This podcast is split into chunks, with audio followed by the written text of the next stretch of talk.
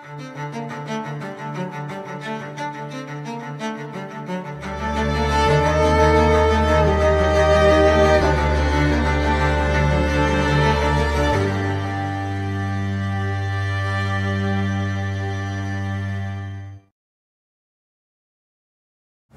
Muito boa noite a todos. Este é o Cartas na Mesa, estreando na nova programação da Brasil Paralelo aqui no YouTube. Estamos de volta aí com vários programas. Você deve estar acompanhando pelas nossas redes sociais. Temos muitas novidades e a ideia é estar novamente conectado com você, é, seja nosso assinante ou não, né? Nossa programação gratuita para todos no YouTube. Estreando hoje esse programa que será ao vivo. Estamos ao vivo aqui nos estúdios da BP e todas as segundas-feiras esse encontro aqui às 20 horas para falar sobre política, uma análise de tudo que vem acontecendo no Brasil e com um time de primeira linha para fazer esses comentários. Aqui comigo, Christian Lobauer, cientista político, professor. Boa noite, Christian. Boa noite, Renato. Prazer estar contigo aqui.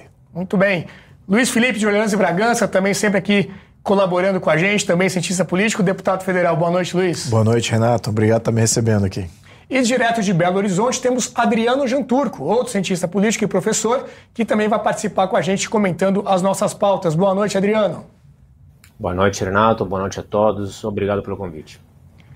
É isso aí. É, com esse time aqui de primeira linha, então, teremos várias pautas hoje. Falaremos sobre a questão toda do aborto, que vocês devem estar acompanhando, o marco temporal também, uma, um assunto muito polêmico que está agitando Brasília nas últimas semanas, economia, geopolítica, enfim. Não perca as pautas que estão é, muito interessantes.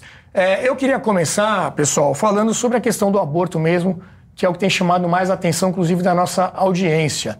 É, todo mundo deve ter acompanhado. Primeiramente, a ministra Rosa Weber tinha pautado esse julgamento de forma virtual né, no plenário do STF. Isso causou muita reação né, de diversas é, frentes. E aí, no final das contas, o ministro Barroso pautou isso para o plenário presencial, né, para o plenário físico. A gente tem até uma notícia aí do Poder 360 que traz essa informação.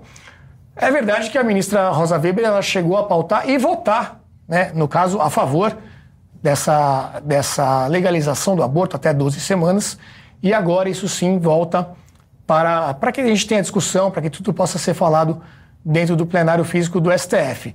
É, Christian, tem muita gente dizendo que isso foi um movimento até coordenado, pensado já, porque a ministra, como a gente sabe, ela vai sair do STF, vai se, se aposentar agora em breve. Então seria uma forma dela poder já deixar o voto computado e dar início, então, a esse julgamento e ela não perder a oportunidade de votar. Como é que você acompanhou isso? Como é que você vê a questão política dentro desse julgamento que deveria ser algo aí realmente é, restrito à Constituição, né? Bom, Renato, primeiro agradecer mais uma vez estar aqui contigo, com o Luiz e com com o Jean Turco, cumprimentar o Brasil Paralelo para esse programa aqui. É um prazer estar com gente dessa, dessa qualidade aqui, amigos nossos, para a gente poder discutir os problemas do Brasil e do mundo aí. Eu acho que é um tema sensibilíssimo, inapropriado para entrar na pauta nesse momento. Acho que é mais um exemplo da politização das pautas e da atuação do, do judiciário. É, concordo com a percepção de que ela queria deixar o voto marcado, a ministra Rosa Weber, e, portanto, colocar na pauta e criar esse ambiente que vai muito além do tema. Eu acho que o tema é super complicado, eu não, não entro no mérito porque eu acho que a lei brasileira já é apropriada como ela está. Então, eu acho que é uma questão de crença, uma questão muito complexa, mas ela serve para jogar olhos, é, jogar areia nos olhos do, do eleitor. Né? Assim, mais um daqueles temas que entra num momento ruim, um momento de muita insegurança. É, quase que, eu acho que sim, infelizmente, não acredito muito em conspiração, mas é uma coisa orquestrada, gera uma insegurança enorme e um tema que vai ocupar as, as primeiras páginas dos próximos dias aí nos, uhum. nos jornais, né? Luiz, como é que dentro do Congresso isso repercutiu? O que, que você pode trazer para a gente? Olha, muito mal, porque a questão do aborto é uma questão da sociedade. Acho que não cabe ao Estado passar nenhuma regulamentação além daquilo que já está pacificado na Constituição. Uh, o, que tá, o que ela tem feito e o que, que é essa agenda de controle social, que é isso que está em jogo aqui.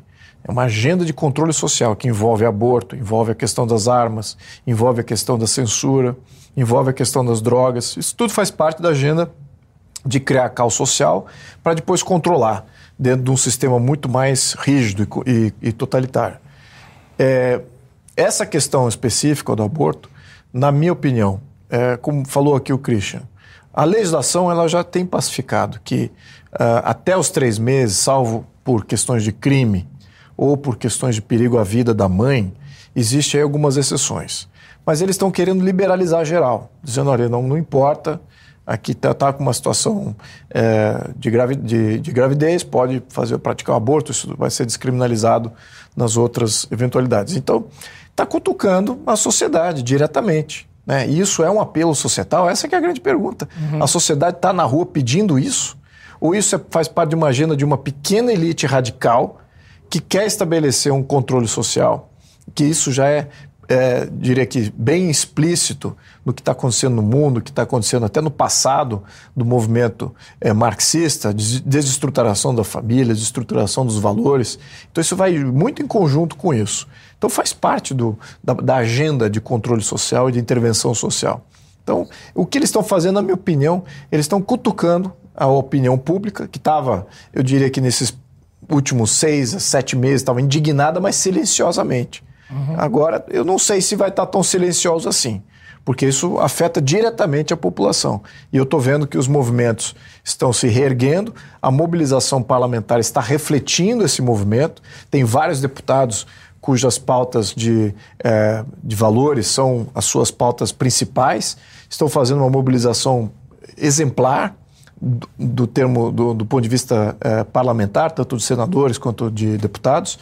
Então eu acho que o STF pode ter uma surpresa negativa contra o próprio STF eh, se continuar nessa toada de intervir diretamente na sociedade como ele está fazendo. É, a gente inclusive vai ter aqui os depoimentos de alguns parlamentares é, trazendo justamente como é que está sendo essa reação, o que está sendo planejado é, para conter, enfim, esse avanço aí do julgamento. Antes de passar a bola para o Jean Turco, a produção até chegou a mostrar aí aquela manchete da Rosa Weber tendo é, pautado isso de forma virtual, né, para o julgamento virtual. Mas é interessante observar o seguinte: dependendo da pauta, o STF acaba optando pelo julgamento virtual ou dando muito mais ênfase, muito mais publicidade ao que está sendo julgado. Então, nós temos essa notícia da Rosa Weber, no caso é, do, do aborto, que ela pautou primeiramente como virtual. Temos o caso também do julgamento daqueles réus do 8 de janeiro, que também foi é, uma outra ilustração, produção, se puder colocar. É, também colocou de forma virtual, até porque houve muita repercussão né, com os advogados de defesa fazendo aquelas, aquelas sustenta, sustentações e agora isso acaba indo para o virtual. Por outro lado, um outro julgamento que é o caso do marco temporal, que a gente vai falar mais para frente especificamente sobre ele, mas nesse caso, no ano passado, quando isso estava para ser julgado, a Rosa Weber determinou até que fossem colocados telões numa praça com cadeiras para os indígenas acompanharem, ou seja, uma coisa muito mais é, é, é, exposta, né? E, e, e para todo mundo acompanhar e, e, ver o voto direitinho de todo mundo. Por quê? Porque ali era algo que interessava fazer esse, essa exposição, que seria a ilustração número 3, produção. Olha lá. Essa é uma notícia antiga, né? Ali em, no, no meio desse ano naquele momento acabou não sendo julgado, então não tivemos essa exposição toda no telão, mas a ideia naquele momento era, era essa. Então, Jean Turco, como é que você enxerga isso, não só em relação ao STF, ao Judiciário, entrar em pautas que talvez fossem destinadas apenas ao Legislativo, mas também a forma de fazer isso, né? Julgamento virtual, julgamento com, com telão. Como é que você vê esse movimento? Pois é, Renato, concordo. É, e aí tentaria dividir. É, primeiro, uma questão de conteúdo. Né? É, os três princípios básicos são sempre aqueles: né? vida, liberdade e propriedade. Então, é, essa decisão afronta exatamente esses três pilares, o primeiro desses três pilares.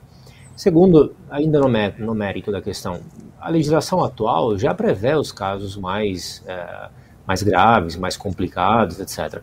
E é uma legislação é, bastante antenada, alinhada com o que acontece no resto do mundo. É, agora, exatamente, seria a liberação geral. E segundo, uma questão de método, né? Primeiro, como você citou, a questão do, da, de colocar é, o julgamento virtual, a votação virtual, ou eventualmente a hipótese que tinha sido levantado o telão, etc. Mas de forma mais ampla ainda, a ideia é que isso esteja sendo decidido via STF, que não é o locus mais apropriado. Né? Outros juristas, inclusive, já se pronunciaram sobre isso. Essa é uma questão é, fundamental filosófica, ética, moral muito importante. E o normal, o justo, o adequado seria o legislativo decidir sobre isso. Né? É, os representantes eleitos das pessoas deveriam é, se pronunciar sobre essas questões e não é, o judiciário, é, que está avaliando um caso específico e depois vai decidir erga omnes e vai abrir para todo mundo. E exatamente nesse sentido, eu acho, concordo com uma hipótese levantada aqui, não sei também se a população agora vai ficar sentada esperando, ou se talvez o STF está é, tá brincando demais, está exagerando e está talvez abrindo uma caixa de Pandora, um, algo perigoso, e a população pode é, começar a protestar, a se reorganizar é, e juntando a questão moral do aborto, a questão da, da a questão econômica, que já está dando os primeiros sinais de piora, a questão da criminalidade, da violência, que vai aumentar, está aumentando, essas três questões acima de tudo, acho que talvez pode dar até um, uma, uma, consequência não intencional e facilitar que a oposição se reorganize junto com a sociedade. É, e esse movimento do judiciário, na questão específica do aborto, Luiz, não é uma exclusividade do Brasil. É, a gente tem até algumas notícias aqui. A, a imagem número 4, produção, traz uma reportagem ali do El País, colocando justamente que essa é uma estratégia pensada judiciário sendo a saída para resolver uma pauta que não é popular, né? No Brasil, então, algumas pesquisas apontam aí mais de 70% da população sendo contra o aborto, ou seja, mesmo pessoas de esquerda, mais progressistas, né, digamos assim, são contrárias ao aborto aqui. Uhum. Então, o El País trouxe isso em 2021, se não me engano, essa, essa notícia. A América Latina confia nos tribunais para abrir caminho ao aborto. E aí, na sequência, a gente tem algumas decisões. A imagem número 5 mostra o que aconteceu na Colômbia. Tribunal Constitucional da Colômbia, que seria o equivalente ao nosso STF, despenaliza aborto. Né? Interessante a linguagem também que é usada. Despenaliza o aborto até a 24 semana de gestação. Aqui a gente está falando em 12 semanas, e lá na Colômbia foi até a 24. Depois, no México, ilustração número 6, STF do México descriminaliza o aborto em todo o país, isso já esse ano. E agora, no Brasil, o STF também fazendo esse julgamento. De novo, eu pergunto ao nosso deputado: é, você já viu manifestações? A gente tem até alguns depoimentos. Alguma coisa te chamou mais a atenção? Você comentou até antes da gente começar aqui, é, que é coautor né, de, um, de, uma iniciativa. Sim, tem o, tem o é, Estatuto do Nasciturno, a deputada Cris Tonieto está liderando esse esforço excelente iniciativa. É muito importante que a gente tenha uma reação à altura do STF. Mas aqui a gente tem que pontuar o, o que está acontecendo, porque essa, essa intervenção ela não vem de graça, ela vem com objetivo. Ela vem com objetivo de desestabilização e nós temos que ter um plano à altura do plano que está vindo. Ele não é a troco de nada que isso é colocado lá uh, no primeiro ano do, do, do, atual governo. Não é por. Eles, tudo isso é medido. Tudo isso faz parte de uma agenda que, como está muito bem demonstrado aqui, é, é uma agenda de coesão da América Latina, atacando uma região é, notadamente cristã e também de uma maneira apontando aqui uma fraqueza de sistema. Se você vê o, os judiciários que existem no México, no Brasil, no, nos outros países, agindo da maneira que eles estão agindo, significa uma coisa somente: temos um parlamento fraco, temos um Congresso fraco, temos um legislativo que não atua, temos representantes que não representam. É fraqueza dos congressos, é fraqueza dos parlamentos e da representatividade política. É aí que está o grande ponto que eu acho que gostaria de ter essa, essa coisa. Porque eu critico os meus pares abertamente e nem eles nem, não têm nem voz de crítica contrária a mim. Eles aceitam a crítica aceitam passivamente. Aceitam a crítica passivamente. Falei, poxa vida, então nem, nem, nem para uma briga vocês vêm para se defender de uma ofensa direta? São, ou seja, não temos parlamento, não temos representantes à altura do desafio de um STF como esse, que, na minha opinião, é débil, é fraquíssimo. O que, que eles têm? A Polícia Federal.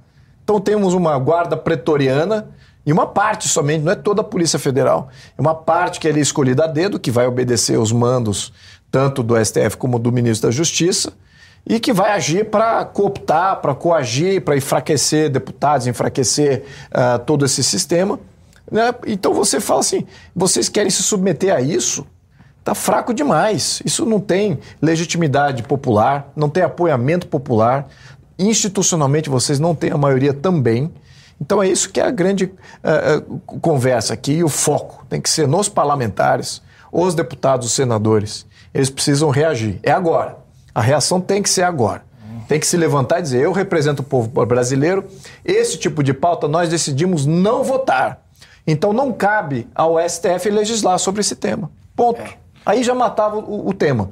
Mas não, o parlamento está passivo ali, com medo, representante medroso. Então é isso que eu acho que é o, o, grande problema, é sistêmico também. Se tivéssemos um sistema mais representativo, certamente os deputados estariam recebendo um calor intenso do seu eleitorado mais diretamente, o que não está.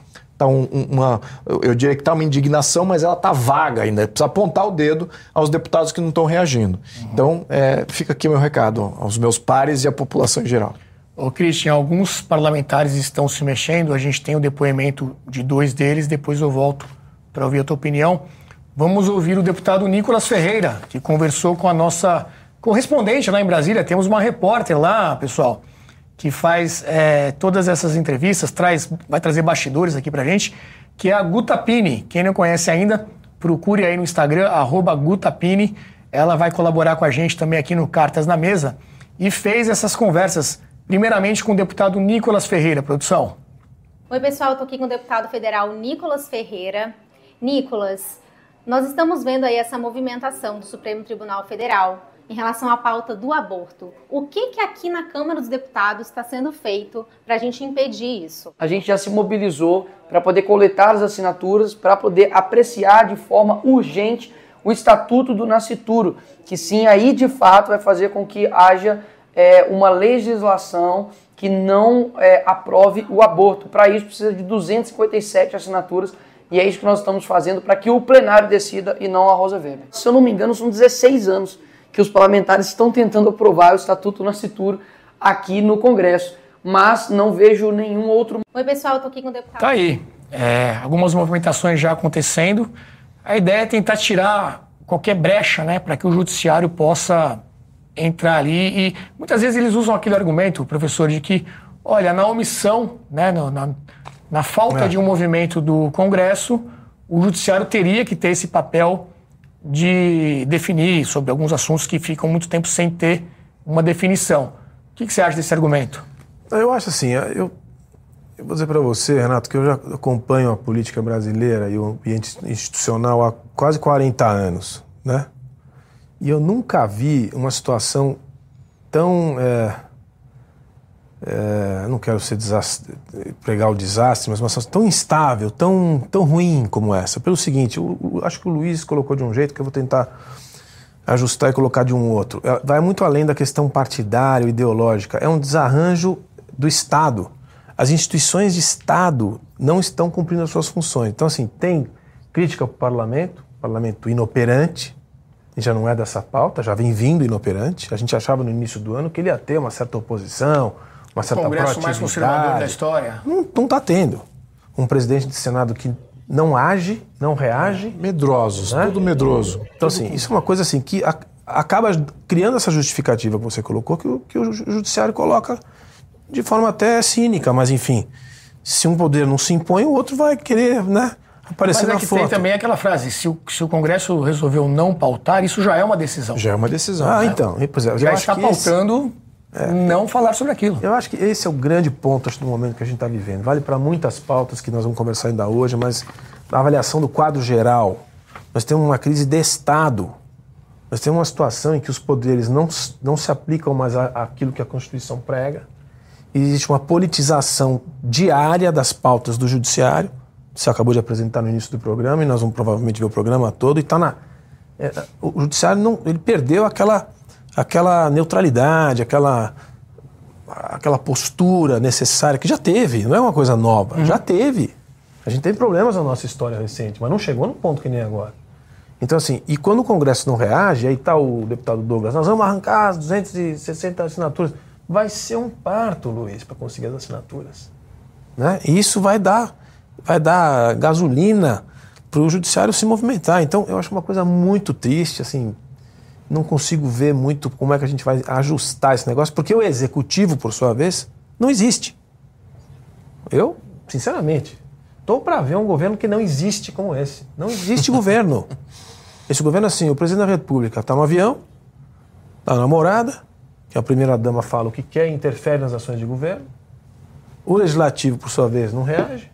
Os, os homens de segundo, aliados ao presidente, tal, que a gente já viu no, no governo Lula, primeiro mandato, segundo mandato, lá na primeira década, tinham homens que a gente pode não, não concordar com, com, o perfil, mas eram homens que tinham força política. É.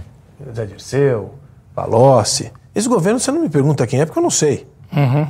Então, o executivo não existe, não tem governo.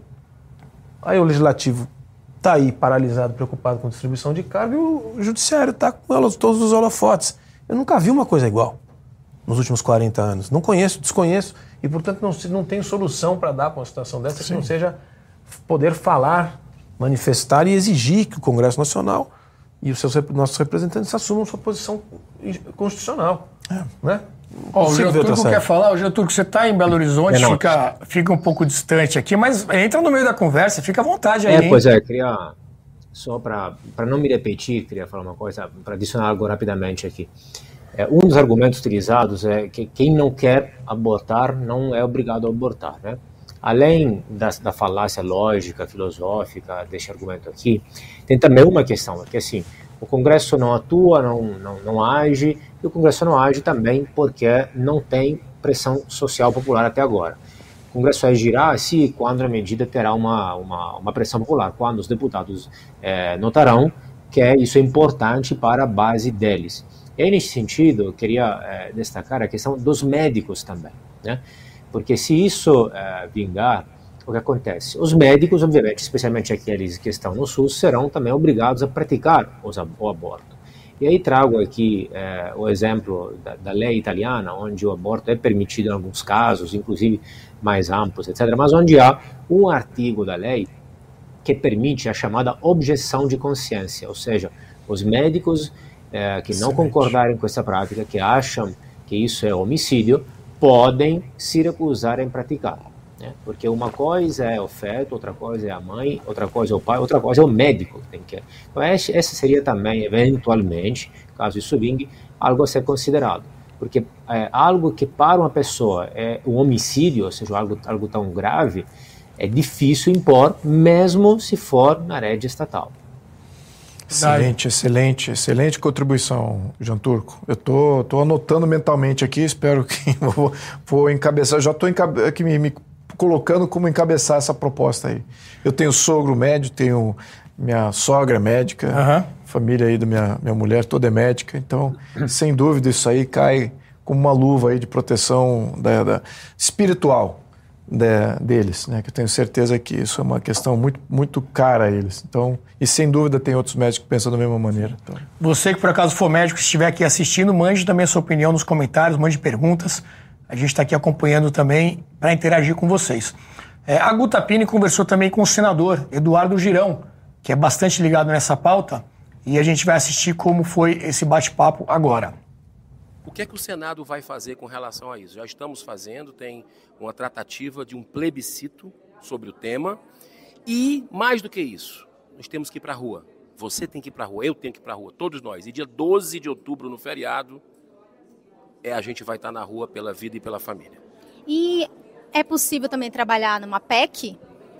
Olha, existe a PEC da vida, né, que o senador Magno Malta está apresentando, mas eu vejo que a gente pode resolver isso de uma forma como estamos fazendo, pressionando para que o, o, o, STF nem paute isso, porque isso é uma usurpação completa do poder sobre o outro poder e era bom que eles parassem com isso e só vai parar, não tem jeito. de forma ordeira, pacífica, respeitosa, você nas ruas. Eles vão prender 5 milhões? Porque 90% da população brasileira, Guta, 90% da população brasileira em relação ao aborto é contra, porque já adquiriu consciência. Professor, está é, convocando a população. Girão, ele, acho que ele deu um pouco uma parte da resposta da pergunta que eu tinha feito e não tinha resposta. Né? O que, que a gente vai fazer? Evidentemente que a, nas democracias uh, consolidadas, quer dizer, o que, o que, funciona é quando há uma, uma diferença entre aquilo que o representante não, há, não, não, não faz e a vontade popular, as pessoas vão para a rua. A gente assistiu os últimos, pelo menos 10 anos, ou que se quiser, os últimos 40 anos, a participação dos, dos brasileiros na rua para mudanças institucionais. O ponto, acho que desse momento específico é o seguinte: eu não estou conseguindo ver, eu não sinto, espero estar enganado, eu não sinto disposição, eu sinto que a, a, as pessoas se sentem impotentes em relação a tudo que está acontecendo, além da pauta do aborto, estou indo. Ah, o sentimento de impotência em relação a essa. A sensação de que não adianta nada, né? É, é muito grande. Assim, quando você conversa com as lideranças, você conversa com as pessoas na rua, etc eu, gost... eu quero crer que essa convocação que o senador está fazendo aconteça, porque esse é o jeito. Quando uhum. as pessoas vão para o político, nós temos um aqui do nosso lado, um bom político, Você está me os políticos agora. se sentem, ele, ele, ele, sente quando a pessoa vai para a rua. É a única força Sim. que movimenta realmente o homem público é são, os, são os eleitores se movimentando. Então, espero que isso aconteça. O Adriano, é, a ideia do plebiscito, o que, que você acha? Consultar a população ou talvez é mais uma forma também de pressionar o STF para eles desistirem dessa pauta? Bom, se for para o plebiscito, talvez é melhor a gente nem avançar muito, porque a gente sabe que vai perder, né? Talvez seja essa a estratégia ah, também? Acaba sendo isso, acaba sendo mais uma forma de manifestação política, mais que o impacto jurídico da coisa, que inclusive é muito baixo, né?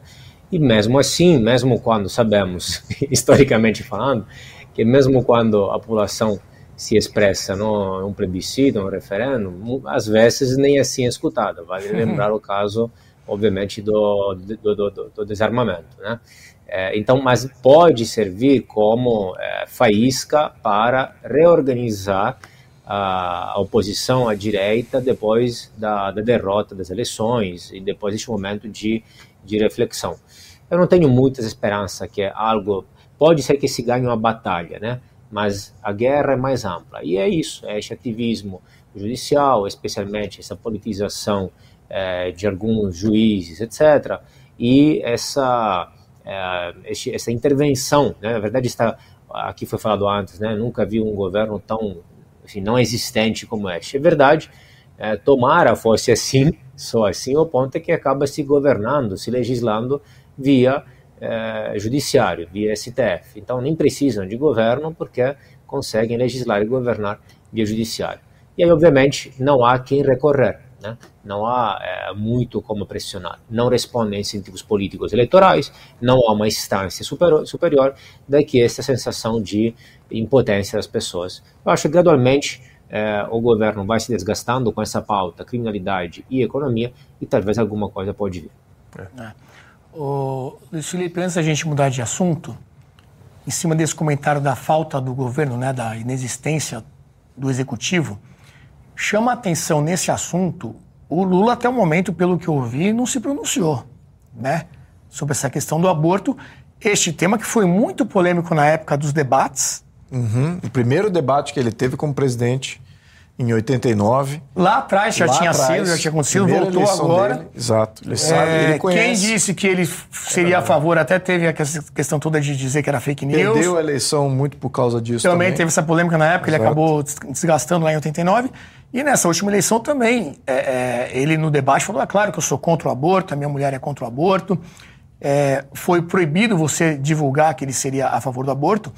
Fato é que a gente não pode afirmar que ele é a favor, mas ele também, nessa, nessa polêmica toda das últimas semanas, fez questão de não se pronunciar. Sim. De não falar nada, de não comentar é, a questão da, do julgamento.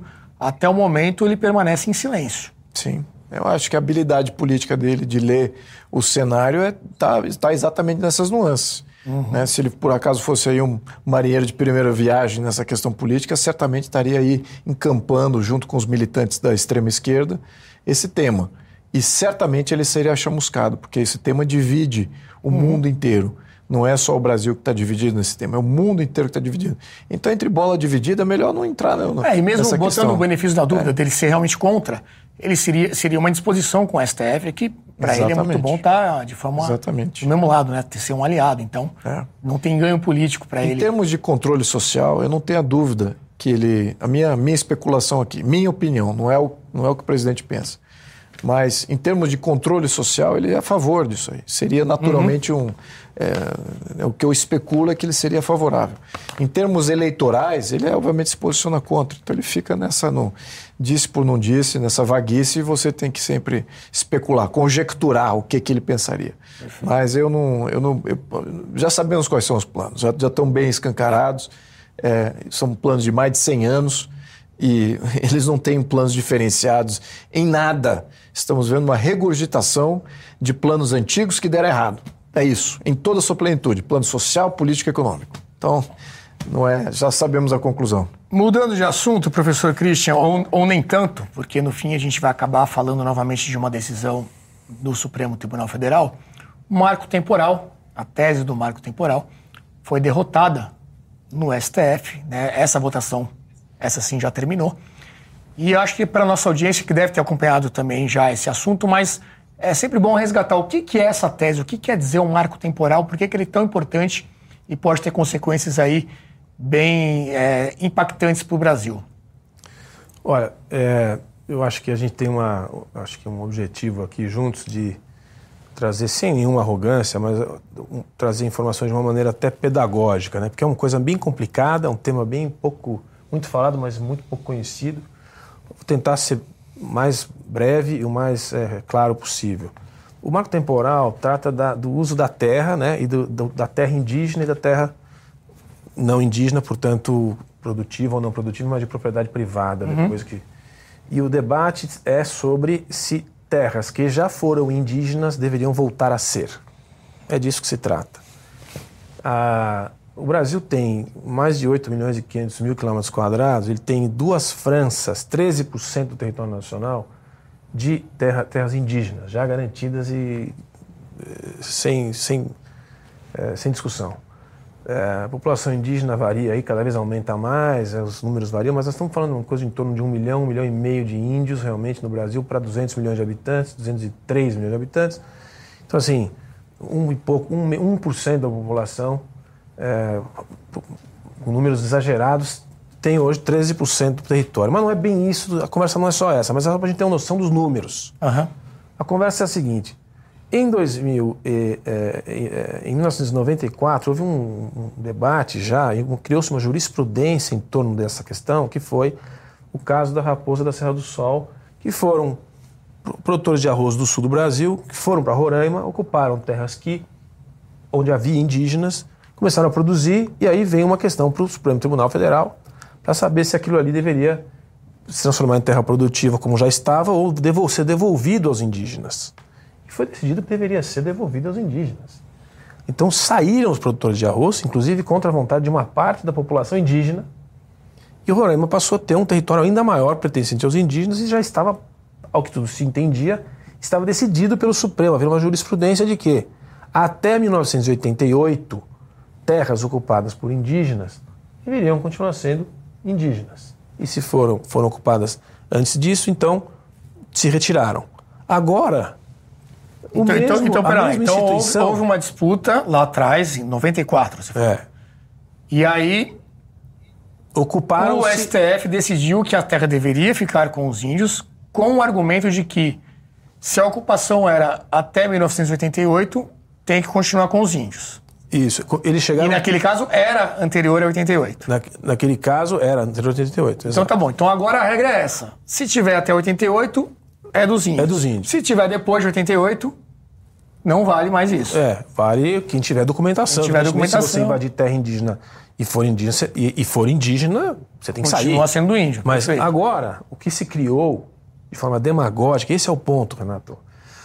Quando você tenta conversar com o juiz do Supremo hoje, eu posso dizer isso de experiência própria, você tem cada vez mais dificuldade. Você vai falar com os seus assessores. Para você conversar com os assessores, também é bem difícil.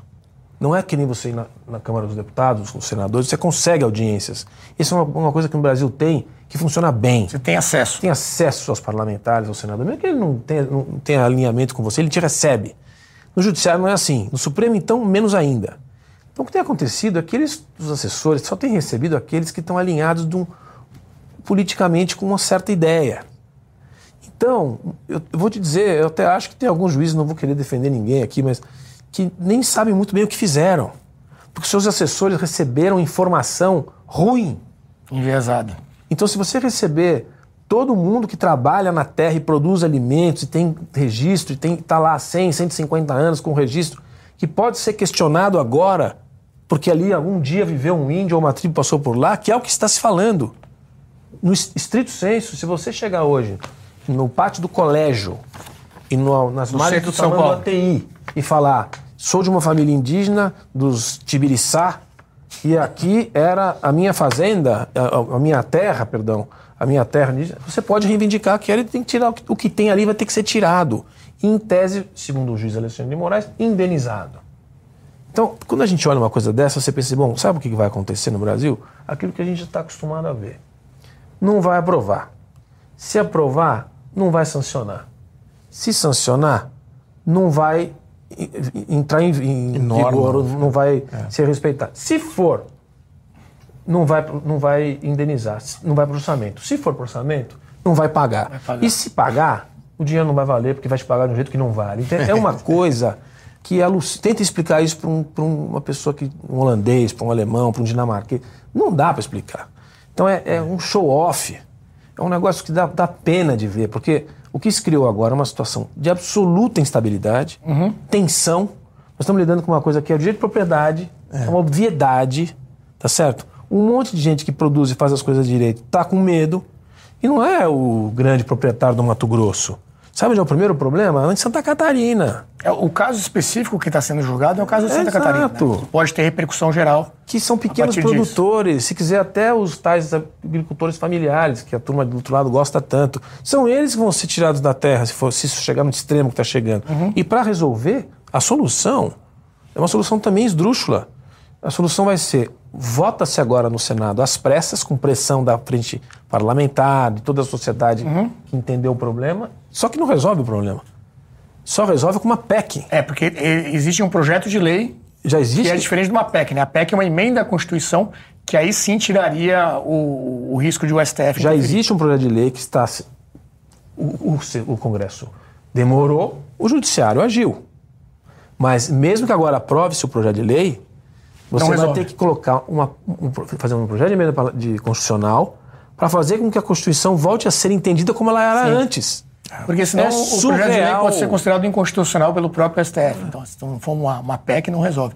E falando desse assunto, nós temos um depoimento do senador Marcos Rogério, que é o relator, relator. no Senado desse projeto, que o professor comentou aqui, que já foi aprovado na Câmara, agora está no Senado, vai ter uma votação, inclusive, essa semana, dentro da CCJ, e a Guta Pini foi conversar. Não, primeiro nós temos o Marcos Rogério numa coletiva de imprensa geral, falando sobre justamente essa questão de Congresso e STF também, e da necessidade do Congresso exercer o seu papel. Vamos ver. O parlamento eh, precisa compreender o seu papel. né? não o parlamento, mas alguns membros do parlamento ainda continuam com essa ideia de que o parlamento é um, é um, é um poder menor. E não é. Numa democracia, num Estado democrático de direito, né, num sistema né, de freios e contrapesos, que é o que nós temos, né, o parlamento tem um papel fundamental. Quem legisla criando, inovando, modificando é o parlamento. E às vezes grupos que não vencem o processo legislativo interno porque não são, não têm maioria, vão buscar em outra instância a vitória que não conseguiu num ambiente democrático, num ambiente parlamentar. Isso é muito ruim. Isso diminui né, a, a- a estatura e a importância do parlamento brasileiro. né? É preciso saber vencer, mas é preciso saber perder também. É parte da democracia. Não se pode criar um terceiro turno né, de, de julgamento político numa instância que não é própria da política. Você não pode substituir o papel do poder legislativo por outro poder. Essa é uma prerrogativa que cabe ao Congresso Nacional. Jean Turco, de novo temos uma concorrência aí, simultaneamente, um julgamento no Supremo Tribunal Federal e um projeto de lei sendo votado no Congresso sobre o mesmo tema. Como é que faz? O que a ciência política nos traz sobre essa situação? Pois é, duas, duas questões eu queria levantar aqui. É, além dos dados que a Christian trouxe aqui, estou aqui com alguns dados de algum tempo atrás da Jovem Pan, que compara essa mesma questão na Bolívia, Estados Unidos, África do Sul, Colômbia, Canadá, Austrália e Brasil, com marco temporal e sem marco temporal. E aí os dados mostram o quê? Que é por cada indígena do país, o Brasil é o país que dá mais hectares de terra para eles. A Bolívia dá 4 hectares, Estados Unidos 9 hectares, África do Sul 17 hectares por cada indígena. Colômbia 24, Canadá 38, Austrália 164, Brasil 239 com marco temporal e 472 sem marco temporal. E poderia pular deste 13%, se não era o que o Christian falou, para 27,8% do território brasileiro todo. Esse número. Né? E, e, além disso, eu queria, além dos dados, eu queria é, fazer um passo atrás e talvez falar de uma questão mais geral sobre essa questão, né? É, que também é outra questão muito polêmica. Mas tudo isso me parece que vem de uma grande questão irresolvida, né, que é o, a chamada, o chamado processo de independência brasileira. Né? Inclusive, passou a, faz pouco tempo, 7 de setembro. O que acontece? Eu venho repetindo isso já faz alguns anos. A chamada independência brasileira é uma independência, só que é também uma secessão. Né? Por quê? Tecnicamente falando, a propósito da ciência política. Secessão é um subconjunto de independência. Não significa que a independência esteja errado. Está certo. Só que uma secessão, em que sentido? E quem fez a secessão, e claro que a gente está simplificando por uma questão de tempo, quem fez a, a, a independência a secessão não foram os conquistados, os índios, os nativos, entre aspas, etc., mas foram os mesmos colonizadores, os filhos, os netos, claro, dos colonizadores, né? 300 anos depois, mais ou menos, certo? É, então, diferentemente de como aconteceu, por exemplo, na África, no processo de decolonização é, dos anos 60, na África, grosso modo, foram os africanos que se revoltaram a mandar embora os, os europeus colonizadores, com algumas exceções, como a África do Sul, que não deu certo, não por acaso ainda hoje tem, é, tem é, grandes problemas sociais, inclusive, e fraturas sociais por isso. É, mas aqui teve este processo no qual é, os mesmos colonizadores, os descendentes deles, se revoltaram contra a madre pátria e fizeram a secessão, como foi nos Estados Unidos. Não foram os índios americanos que se revoltaram contra os ingleses, franceses, etc., e retomaram as rédeas do próprio país, entre aspas, até porque não tinha exatamente um país, né? mas foram os mesmos colonizadores. Então é secessão. É, outro fato peculiar que mostra isso é, por exemplo, que na época o Brasil já não era, na época da, da independência, em 22, não era nem mais colônia. Era Reino Unido se era, se não era. Então não era uma colônia, não estava naquela posição de subjugação, etc. E o terceiro fator fator bem é, interessante, que quem fez o protagonista emblemático, claro que não, não, não esteve lá sozinho, né, de todo este processo, é, Dom Pedro, o famoso grito de Ipiranga, era exatamente um português, nascido em Portugal, né? Então foi, e, e, e, tudo isso mostra o quê? Que foi um processo de independência barra secessão nessa dinâmica entre índios e portugueses, entre aspas, depois outros é, migrantes sucessivos, etc. É claro que estou simplificando, mas é um processo irresolvido, pelo qual se pensa que exista uma dívida histórica, um pecado original, etc. E aí daqui derivam essas decisões, a modo de a forma de reparação, etc. Tal. Às vezes até além de alguns critérios estatísticos quantitativos como aqueles que levantamos. Porque no fundo, no fundo, se acredita que tem algum problema é, irresolvido na raiz.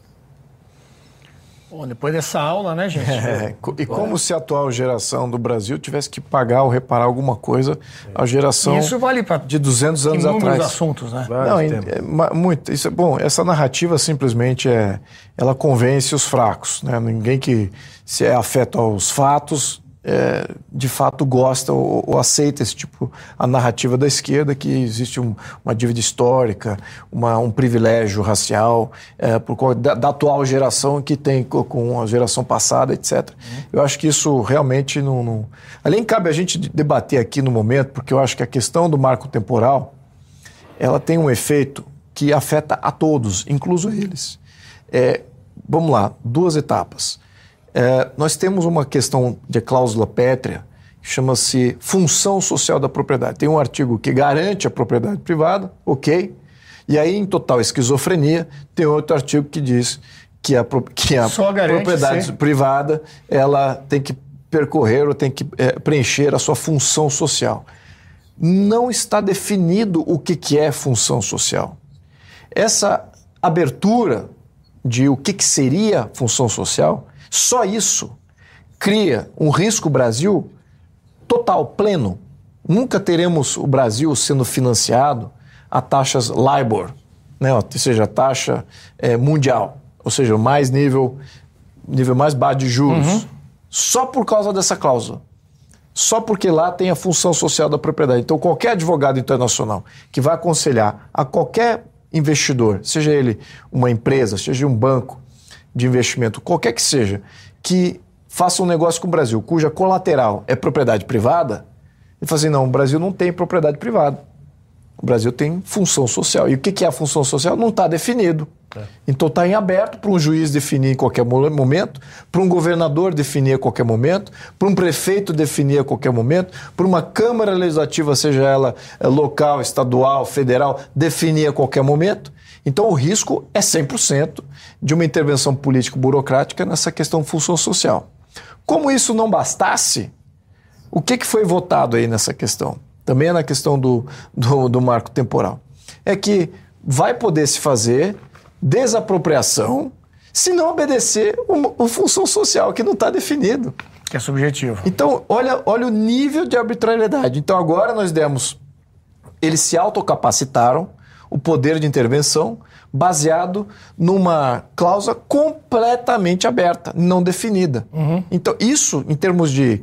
Eh, do ponto de vista jurídico, acabou a propriedade privada no Brasil. Quem que vai comprar um imóvel, seja ele urbano, seja ele rural, usar isso como sendo, ah, vou tirar o dinheiro da poupança e vou colocar agora no imóvel. E pensar juridicamente, não vai deixar uhum. de fazer negócio. Uhum. Imediatamente. E qualquer banco que, que vai investir no Brasil, que, que vai precisar de alguma colateral. Garantia, né? Na, alguma garantia qualquer, que seja tangível e usar imóvel como garantia, não vai usar. Então agora você imagina o financiamento do campo Imagine o financiamento de produção das grandes fazendas, até os grandes negócios. Então, tudo isso cai por terra. E, e, e prejudica você... toda a população, né? Quem achar que só os, os ruralistas impacto, serão prejudicados. O impacto é muito além do, do que o rural. O impacto vai muito além do que o agro. Uhum. Exatamente. Isso afeta todo o sistema financeiro de crédito, isso afeta todo o pequeno e médio uh, investidor, afeta aquele que tem propriedade privada, seja ela pequena também. Sim. Qual é a garantia de que você agora que foi contemplado, você foi, você invadiu uma terra, vamos dizer que você é um MST. Você invadiu uma terra, você foi contemplado. Agora, de repente, tem um outro grupo, que não é o MST, e fala assim: ah, isso aqui é terra indígena. É. Isso aqui agora está aberto a ser ah, conclamado como terra. Até para esse pessoal que invadiu. Também vai ser um risco. Vai ser um risco. É. Então, isso, é, essa, esse marco temporal foi uma, uma irresponsabilidade, uma imaturidade dos juízes Vou dizer eles como um todo, porque eu acho que eles têm uma, uma certa simbiose nesse tema. Então, é, vai muito além. Então, se a gente, como parlamento, não olhar isso com seriedade, olha, vão para casa, fiquem em casa, parlamentares aí que vocês não se mobilizaram por questões do marco, só do marco temporal. Temos a questão do aborto, que já é grave bastante, que afeta a sociedade diretamente. Temos a questão do marco temporal, que afeta praticamente todo o sistema econômico, como eu estou pontuando aqui. Se o parlamentar não se mobilizar por nenhuma dessas causas, fique em casa. Fique entregue o mandato. Você não serve para mais nada. Você não serve para absolutamente mais nada. Esses temas são centrais do legislativo. E como é que o STF está colocando isso em voga? Por questão de radicalismo ideológico ali de algum juiz. E eu diria até que tem pressão externa por isso, porque a gente já viu esse tipo de intervenção na África do Sul, quando passou essas mesmas regulamentações. O que, é que aconteceu? A propriedade privada na África do Sul, mesmo tendo poucas apropriações por questões raciais, lá eles uhum. tinham outra, outra dinâmica. É, só de ter passado esse marco, ter passado essa, essa capacidade do governo poder intervir a qualquer momento sem compensação, o que, que transforma? O desinteresse completo de você comprar fazendas, de você entrar em leilões tanto, tanto de terras públicas quanto de terras privadas. Então aí ficaram na dependência de grandes agentes internacionais, mais ainda.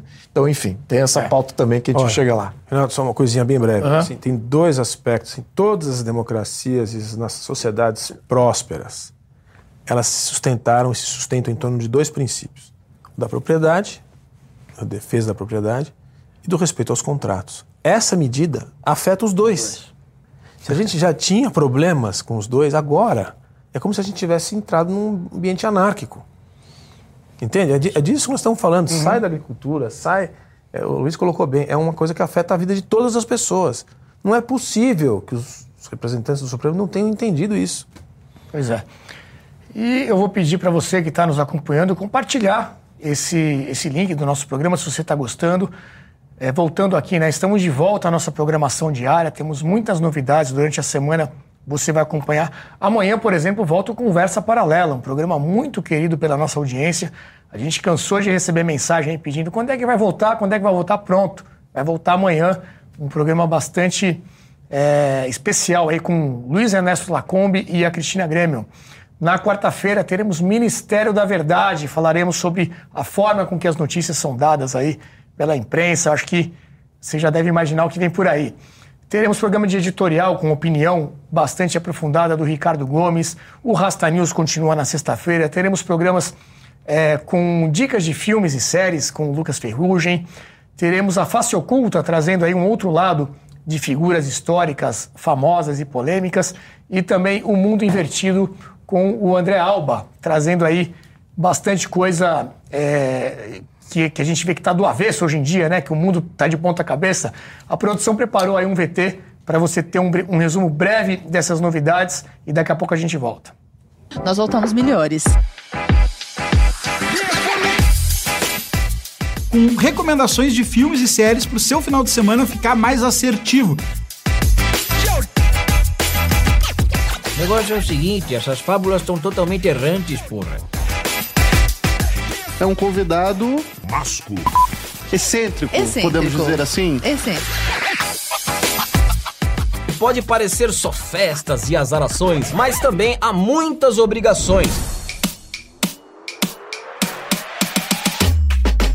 Os acontecimentos políticos da semana, sempre trazendo um quê de análise constitucional. Eu espero que você nos acompanhe, mas não minta para nós, porque nós Vamos descobrir. Existem três coisas que não podem ser escondidas por muito tempo: o sol, a lua e as faces ocultas que eu vou revelar. É Brasil paralelo, cara! Boa noite, embaixadores. Boa noite, Raço e Rastros. Nesta deliciosa nova temporada. Voltamos com tudo agora no YouTube. Tá nas tuas mãos. Todas as informações sobre onde e como assistir serão enviadas diretamente para o seu e-mail. Por isso, o seu cadastro é tão importante. Chame seus amigos e familiares. A sua Brasil Paralelo de todos os dias está voltando.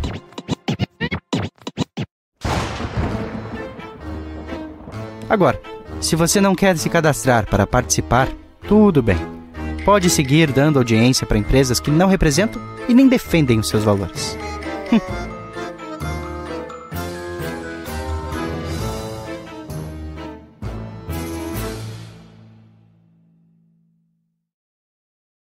Tá aí, gente, eu falei, eram muitas novidades. Se você não estiver inscrito ainda, se inscreva no nosso canal e compartilhe esse link aqui para mais gente poder assistir hoje o Cartas na Mesa aqui ao vivo, diretamente dos estúdios da Brasil Paralelo. Ainda nesse tema, gente, eu quis é, trazer um vídeo um pouco mais antigo, já que esse tema não é novo, né? O tema do marco temporal é algo que vem aí há muitos anos se arrastando essa discussão, mas ele resolveu ser votado agora, né? O STF resolveu realmente votar somente agora. Mas eu resgatei um vídeo do ex-presidente Jair Bolsonaro, num evento no ano passado, comentando sobre a possibilidade desse marco temporal ser revogado pelo STF, como acabou acontecendo agora. E ele falou de uma forma bastante forte sobre o tema nesse evento que a produção vai passar agora e depois a gente comenta. Outra coisa que fizeram também, e é de extrema importância, Eu sei que não deveria falar. Nós temos no Brasil o equivalente à região sudeste, demarcada como terra indígena.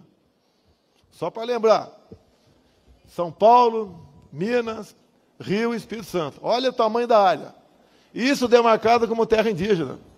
Está dentro do Supremo Tribunal Federal que o ministro Fachin luta de todas as maneiras para aprovar um novo marco temporal. O que, que é isso? Leva-se em conta não mais o limite final de ocupação de, de terras por indígenas, mas fica sendo para a vida toda. De imediato, caso isso seja aprovado, nós teremos, além da região sudeste, uma área equivalente à região sul, demarcada como terra indígena. E pela localização geográfica dessas áreas, teremos mais uma área tamanho do estado de São Paulo inviabilizada para o agronegócio. Acabou! Acabou, porra! Não devemos medir palavras para defender o nosso Brasil. Fico com de frescura, ele fala palavrão. Então vota naqueles, naqueles do passado que falavam bonito e ferravam vocês. A minha passagem de vida militar me fez usar alguns palavrões de vez em quando, peço desculpa aos senhores, mas é uma realidade. O que sobra para mim se o Supremo aprovar isso daí? Eu tenho que pegar a chave da presidência e entregar lá no Supremo, ó, de vocês. Ou falar, não vou cumprir. O que, que eu faço? Isso é, não é minha vida, é de vocês todos. Quando sempre uso passagens bíblicas, é como Salomão que pediu sabedoria lá atrás. Eu peço mais do que isso. Eu peço força para resistir e coragem para decidir. É muito mais fácil eu estar do outro lado. Mas eu prefiro ficar do lado da minha consciência do meu entendimento e do meu Brasil. É a mania. Tá aí, professor. É, Bolsonaro falou muito desse tema, né? E com esse termo, né, com essa expressão, entregaria a chave do governo para o Supremo. E mais uma vez a gente não vê o Lula se pronunciar a respeito do marco temporal. Ele que desde também da campanha foi acusado ali de ter ser um inimigo do agro, né? E, e Teve a questão toda, até aquela polêmica lá no, no AgriShow, que não foi convidado. É, e antes, e antes também. E antes também, e até agora também não se pronunciou sobre isso. É, é difícil fazer uma. Eu acho que o presidente Lula da Silva, ele, observando também esses últimos 40 anos, ele é um surfista, né? Ele se adapta, é uma capacidade macunaímica de se adaptar a situações que você acha que seriam impossíveis. Ele fala qualquer coisa hoje, está acima de qualquer possibilidade. Ele fala o que quer, quando quer, inclusive lá fora, e fica por isso mesmo. É uma pessoa que já saiu do nosso nível assim de compreensão. É, não é só a questão do marco temporal, mas assim, se você lembrar, no dia 9 de janeiro, no discurso que ele fez no pós-invasão lá, do problema do Congresso, ele fez uma afirmação muito agressiva contra o agronegócio. Quem é que fez essa, essa, essa intervenção aí? Quem são esses daí? É o agronegócio, inclusive, é, fez menção a, que usam agrotóxico, né? Que é uma coisa assim, para você ver como que ele trabalha, como é que o pessoal mistura tudo e transforma isso numa grande confusão. Não tem nada a ver uma coisa com a outra, não tem nem agrotóxico, nem, nem o agronegócio por trás. Mas é toda uma combinação de ideias assim muito é, primitivas que se juntam né, e criam essa situação. Ele não vai falar nada enquanto não acontecer. Aliás, já aconteceu o que ele precisava que acontecesse. Então, é, assim como no caso do aborto, que a gente avaliou antes, que ele não se pronuncia, mas é essa, essa esse aspecto aí de, de guerra eu não gosto dessa palavra, mas ela se transformou na palavra no, momento, de narrativas, né? Uhum. Esses posicionamentos, essa bipolaridade, essa guerra cultural, que seja, tudo cabe dentro de um pacote só de informações confusas. Então não tem essa questão do marco temporal, ela é quase como uma gota d'água, porque ela coloca as instituições em perigo uhum. e coloca a segurança jurídica do país numa situação de é. total e absoluta insegurança. Agora a gente comentou antes no caso do aborto e outros temas uma certa decepção, né, com o Congresso por supostamente ter uma bancada conservadora. Agora, se tem uma bancada que é reconhecida por sua força, é a bancada ruralista, a bancada. Sim. É, a FPA, né? A Frente Parlamentar Sim. de agropecuária. E esse é um caso, se eles não agirem para isso, não sei em qual caso que, que eles vão reagir. E nós temos aí até imagens de tweets que a gente pegou lá do, do perfil da FPA, colocando realmente essa reação. Né? Então tivemos a votação sobre a desapropriação de terra sem função social. Foi aquilo que o Luiz Felipe apontou antes. Virou uma questão totalmente subjetiva com essa decisão do judiciário. Quer função social maior que produzir e auxiliar na segurança alimentar do mundo, né, mundial, completou o presidente da FPA, o Pedro Lupion, Lupion, deputado Pedro Lupion. Então aí são dois assuntos, né? A decisão sobre a questão da função social e a próxima imagem, produção. Aí sim falando da decisão sobre o marco temporal. Não é mais possível aceitar a expansão das atribuições do judiciário, pois se quer respeito ao texto constitucional e as balizas por ele próprio definidas em casos emblemáticos, que é o caso lá da Raposa Serra, Serra do, Sol. que o professor Christian trouxe também. Próxima imagem. E aí um anúncio para amanhã, né, uma reunião Tradicionalmente a FPA faz esse, esse almoço nas, nas terças-feiras é. e o assunto será ativismo judicial. Então, em tese. Tivemos hoje. Tivemos hoje Sim, esse assunto? Participei, participei da reunião. Tá. Foi muito boa a reunião. É, então teve hoje e é. vai ter amanhã de novo ali, ó. 26 de é. setembro é. vai continuar nessa pauta. Dá para esperar alguma coisa? Eu, eu, ao menos daqueles presentes, uma coesão muito forte, uma vontade de dar uma mensagem muito clara e não usar isso como poder de barganha contra o, o governo, o, o balcão de negócios. O STF, exatamente. É, oh, não vai me liberar lá das coisas. Não, não é isso, porque é o que, que tem acontecido. Né? Tem sido padrão. Você gera ali um impasse, aí depois negocia uma saída melhor com o governo. Fica mais caro, né? Ou com o STF, ah, vou liberar você de algum processo, ou vou liberar aqui mais emenda parlamentar. Esse tem sido o jogo. Uhum. Então eu pontuei isso na reunião, acho que os deputados lá estão é, bem coesos com relação a isso. Temos que adiante em ter uma proposta válida, que seja imediata e que seja prioritária e que não, não é para ficar usando isso também como balcão de negócio, vamos negociar uma saída e tal. Não, agora é o legislativo se reassumindo. Então, você falou muito bem. E eu gostaria de ver essa cobrança de mais eleitores perante os seus deputados que hoje se dizem do agro, né? Que supostamente tem 300. Tenho é. bastante. Eu já Dá para travar a pauta. É, eu tenho, eu tenho pontuado isso. Né? Mas tem... não tem tanto Pois assim, é, né? na hora H, eles se dividem. Aparece, é, eles se dividem. Você tem pressão do STF, pressão do governo. Então aqueles 300 viram 100, que é o, que é o tamanho da oposição hoje. Então os meios da oposição. É. Então a gente tem que pontuar e dar apoio agora. Eu, vou, eu, estou, eu, eu estou presidente da Frente Parlamentar do Livre Mercado. Isso tem a ver 100% com a questão da pauta do livre mercado, sem um marco temporal, você não vai ter estabilidade para fazer qualquer negócio uhum. no Brasil. Você tudo vira arbitrário, mesmo que tenha uma compensação. Lembra? Sim. Mesmo que tenha compensação, que é isso que é o grande coisa. Ah, não, a gente vai estabelecer uma compensação. Não, não é uma compensação. Não é direito de propriedade não, isso. Você não tem o direito de propriedade sabendo que futuramente o cara pode invadir é. a qualquer momento e mesmo que te pague ali qualquer coisa, paga com precatório a receber, a Deus dará. Então não é essa a pauta. Então a pauta tem muita coesão. Eu vou dar meu apoio ao líder da frente parlamentar do, do, do agronegócio, que é o Pedro Lupion está fazendo um ótimo trabalho lá em liderando esse tema. É também do agro, ele é, imagino que tem ali é, vínculos diretos. Então, Paraná. acho que estamos, temos, temos uma chance de fazer uma boa uh, legislação, legislação, talvez a primeira desse ano que vale a pena. Tá. Antes de passar para o Jean Turco é. comentar novamente, e eu queria mostrar, professor, um outro vídeo que nós fizemos com uma deputada que é indígena, a deputada Silvia Wayampi, eu acho que é assim que se fala, e a nossa repórter lá, a Guta Pini, foi conversar com ela. Ela traz uma questão interessante sobre essa questão de quem chegou primeiro, né? E aí depois eu vou querer ouvir o Jean Turco, que ele trouxe esse resgate histórico também na, na outra intervenção dele. E acho que vai ser interessante a gente ouvir é, as falas da deputada e depois ouvir o Jean Turco. Produção, pode passar.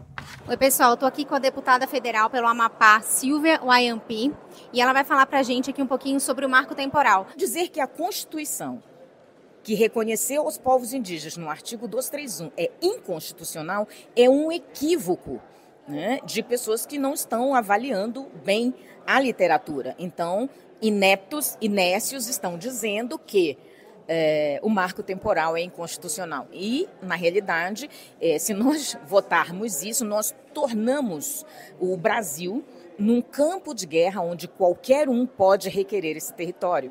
Porque quem pode provar que asiáticos já não moravam aqui antes de nós? Quem pode provar que é, essa terra já foi habitada antes por outros povos. Então nós podemos ver Império Inca, Império Maia, Império Azteca, cada um nos seus países, cada um nas suas é, extremidades territoriais. Dizer que isso agora vai servir como referência para o domínio de um território significa induzir um povo a uma guerra. Então, nós precisamos dar é, uma estabilidade jurídica para o nosso país. E é isso que nós precisamos: garantir que a Constituição seja respeitada e que 1988 ponha um fim numa briga por territórios. Obrigada, deputada. Jean Turco, palavra com você.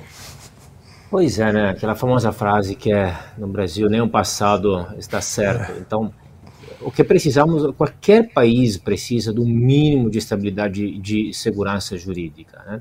Vocês citaram, Renato, a questão da, da, do agronegócio, aquelas frases contra o agronegócio. É, e, e, de novo, quero tentar ir um pouco, para adicionar algo diferente, quero tentar ir um pouco a raiz dessa questão. Né? Existe uma, uma parcela da sociedade, alguns grupos políticos que tem um ódio enraizado do agronegócio. Né? E aí misturam isso com mentiras, né? objetivas, objetivamente mentiras, como a questão, o Brasil, o país que mais consome, consome agrotóxicos no mundo. Mentira. Né? O agrotóxico, a famosa frase, o agronegócio é fascista, etc. Agora, é, toda a ideia que o agronegócio é, é, polui, destrói o meio ambiente, a ideia que é, não se vira uma potência, não se fica um país rico produzindo laranja, batata e soja. Mentira. Outras potências de agronegócio são países como Holanda, Dinamarca, Nova Zelândia, Chile, que são países principalmente é, que produzem exatamente na área, na área de agronegócios e commodities. Agora, que eles queiram resgatar, privilegiar a indústria em face ao agronegócio, tudo bem, mas seria legal ter um, um, um debate mais racional, sem demonizar o adversário político, sem mentiras objetivas, sem é, é essa visão extremista ideológica, sem querer destruir o agronegócio. Eles poderiam muito bem tentar privilegiar, fortalecer a indústria, sem necessariamente destruir o agronegócio. Se décadas e décadas de política protecionista, subsídios, é, tarifas alfandegárias, é, privilégios para a indústria não conseguem fortalecer a indústria como eles querem, a culpa não é do agronegócio. A culpa é dessas políticas que não funcionam. Antes de destruir um setor da economia, que é um dos poucos, inclusive, setores da economia brasileira que vai muito bem, notoriamente muito bem, internacionalmente muito bem, que é muito tecnológico, etc., que foquem em fortalecer os outros, os outros setores, como a indústria, a terceira, etc., sem destruir o agronegócio. E aí depois, eventualmente, se fala. Hoje, o que essas medidas fazem, a questão da, da função social da terra, é, mesmo quando a terra é produtiva, etc., ou seja, uma arbitrariedade, a questão do marco temporal, 27%, 23%, não lembro de um exato, de, ter, de território para 1% da população, etc., é o, que, é o que faz, é gerar só insegurança jurídica e atacar de frente o setor mais produtivo do Brasil, no qual a maior parte do, do, do, PIB se baseia, sem criar uma alternativa, sem ter ainda um terciário competitivo e sem ter nem ainda uma indústria competitiva. Muito pelo contrário. Então imagine o cenário. Nós vamos continuar com um terciário péssimo como é, generalizando, claro, uma indústria péssima como é, subsidiada, protegida, etc. E ainda com o agronegócio destruído muito aquém do que é atualmente. Isso é simplesmente, realmente, a teoria do caos destrutivo e não, não cria nada, não é propositivo. É, e esse dado que o professor trouxe em relação à economia, né, que depende muito do agronegócio, a gente cansa de ver as notícias. Se não fosse o resultado do agro, o Brasil estaria em recessão já há muito tempo. Nos traz aqui a próxima pauta, que é justamente a economia. Né? Nós tivemos a divulgação da queda da, da arrecadação pelo terceiro mês consecutivo. Tem aí a, a imagem para a produção colocar para a gente. É, enfim, saiu em todos os jornais, inclusive o que a gente chama aí do consórcio, né, da grande mídia, repercutiu bastante esse ponto. E aí nós estamos com um cenário, Luiz Felipe, de queda de arrecadação, ao mesmo tempo que você tem um aumento de impostos, né? e mais gasto público. É uma receita que a gente já viu como é que acaba, né? Não, não começa e nem acaba bem. E eu acho que é exatamente isso que o governo está entendendo, que ele vai ter que fazer duas coisas. Vai ter que aumentar a alíquota, se ele continuar gastando o que está gastando, e todas as projeções apontam para isso, que vai ter rombo esse ano e vai ter rombo ano que vem, no mínimo. Então, vai ter que aumentar a alíquota, aumentar a alíquota de impostos, que já é um consenso que não deve ser feito. Mas ele vai romper esse consenso. Segundo, ele vai começar a maquiar os números. Porque mesmo aumentando impostos, não vai conseguir fechar o rombo. Então, ele, o que, que ele vai fazer? Ele vai fazer, olha, isso aqui não faz parte dos gastos. E vai tirar do cômputo dos gastos. Os dados oficiais vão ficar... Ele vai tirar gastos dos, do cômputo dos gastos. Para falar, ó, os gastos não são todos esses não, só é isso aqui. Mas ele gastou de fato. Então, o impacto fiscal, menos o que aquilo vai ser reportado, vai ser mais próximo, vai tentar chegar próximo do equilíbrio, acho que também vai falhar nisso, mesmo fazendo essa maquiagem, mas o impacto monetário ainda vai existir, uhum. que é inflação. inflação. E, e, os juros mais altos ainda. Então, isso não está sendo dito agora por nenhum veículo de imprensa, porque são impactos naturais de uma política eh, desgovernada na questão econômica como essa. E, na minha opinião, o Ministério da Economia, especificamente, ali não tem economia, é Ministério de Arrecadação. A prioridade deles é arrecadar. A parte de impacto econômico, impacto financeiro, isso não faz parte do diálogo do Ministério da Economia. Né? Tá, tá nítido isso. Né? A projeção de como que vai estar tá a moeda, é, com a competitividade do Brasil perante o mundo, o, o, os efeitos, os desdobramentos de ter uma política fiscal irresponsável, eles não estão discutindo é, a única isso. pauta que, que, a gente fala com o Haddad, o Ministério da Economia, é o tal do arcabouço, como é que ele vai conseguir arrecadar o necessário para é. poder gastar. Né? Agora, temos que pontuar, isso aqui é, é, um, é, um, é um ponto que me é muito caro. Por quê? Porque a direita no Brasil, ela se mobiliza muito bem, ao meu ver, tem vários defensores da questão social, da questão dos costumes quando, como eu muito bem mencionei, a questão das armas, droga, aborto, é, censura, isso fazem parte da pauta social. Uhum. Agora, temos dois outros frontes de domínio e de estabelecimento de poder totalitário na questão econômica e na questão política. E acredite se quiser, o que ele, o governo tem gasto mais dinheiro em emenda parlamentar e comprando parlamentar para apoiar a questão econômica. A questão tributária começou no ano passado, com o rompimento do teto de gastos. Depois veio essa ideia de fazer um arcabouço fiscal, que não é um teto de gastos, é uma garantia de gastos. Depois vem a questão do CARF, que é um sistema de julgamento.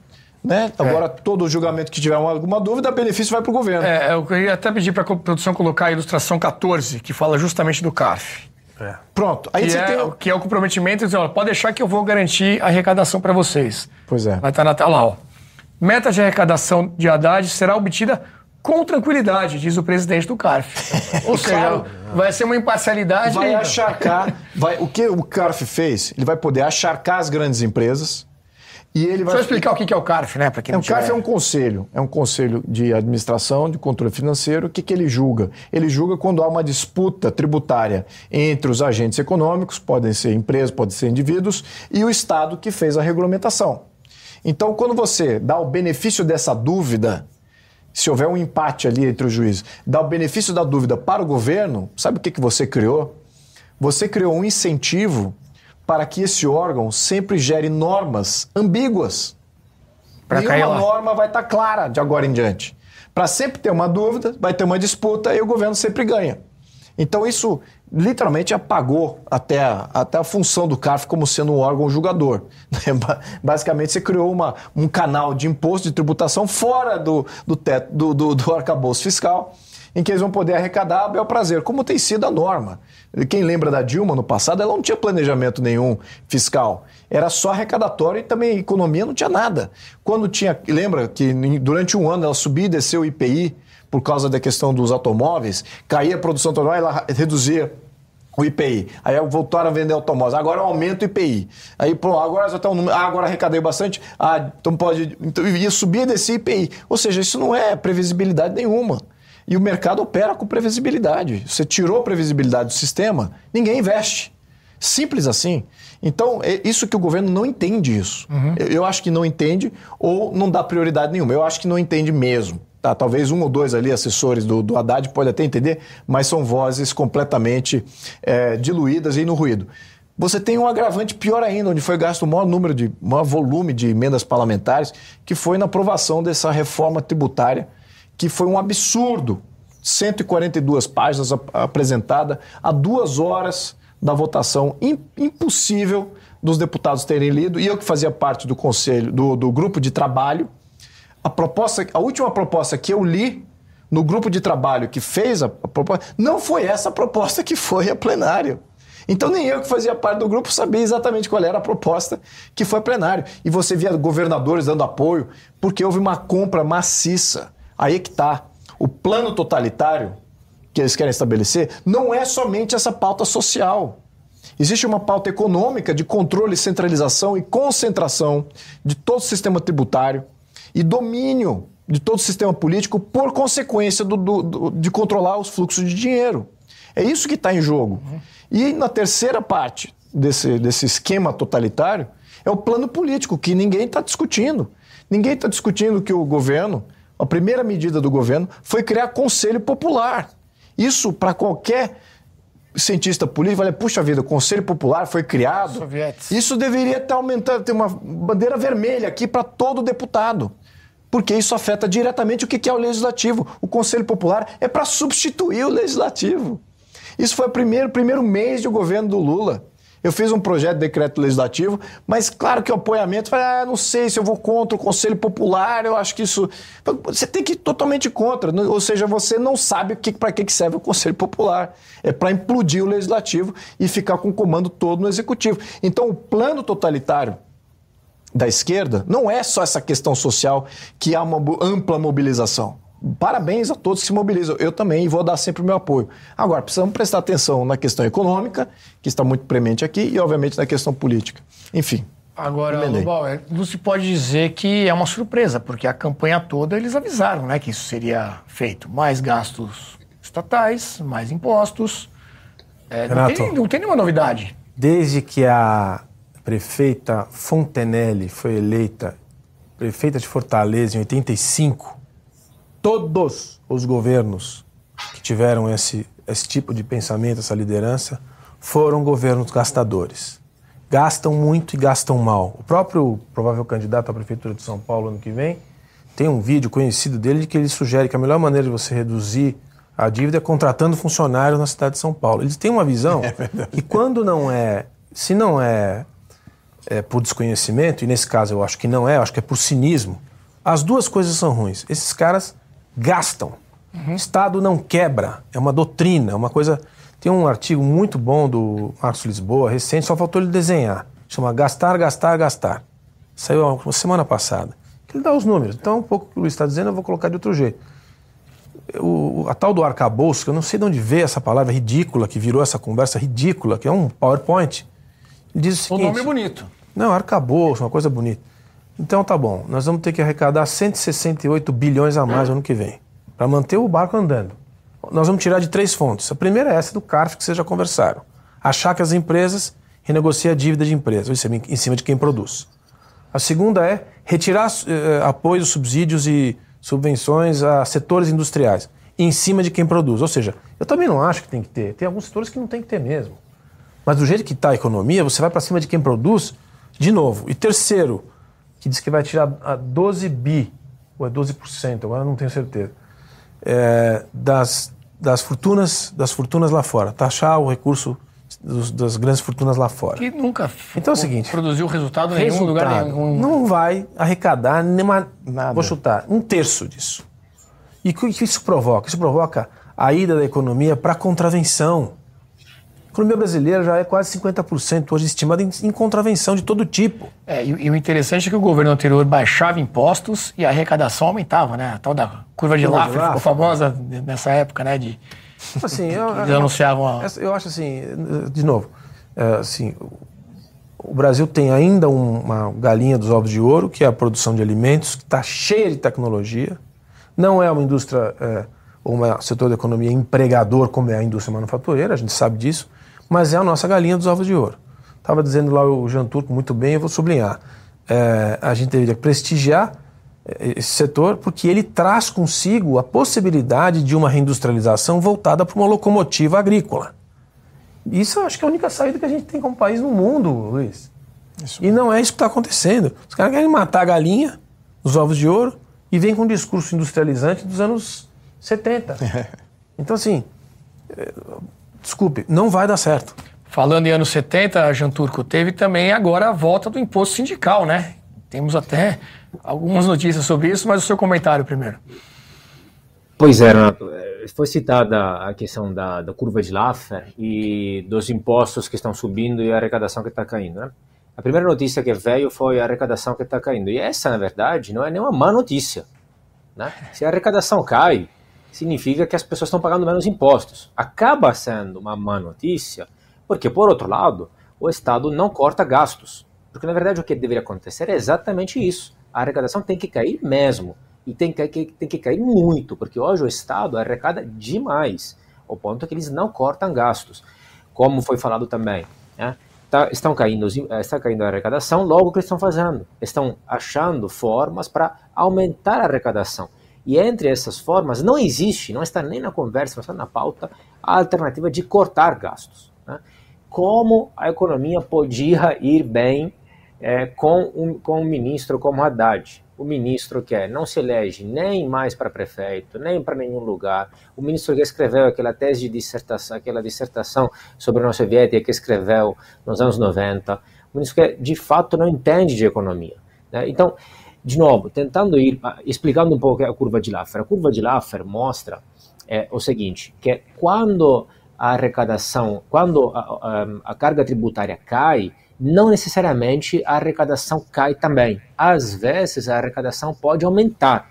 Por quê? Porque às vezes os impostos são altos demais, estou simplificando, evidentemente, estão altos demais, e aí uma redução da carga tributária incentiva a atividade produtiva de várias formas, ao ponto que seria benéfico tanto para a atividade privada, setor privado, porque vai acabar pagando menos impostos, quanto para o Estado, porque vai arrecadar mais. Né?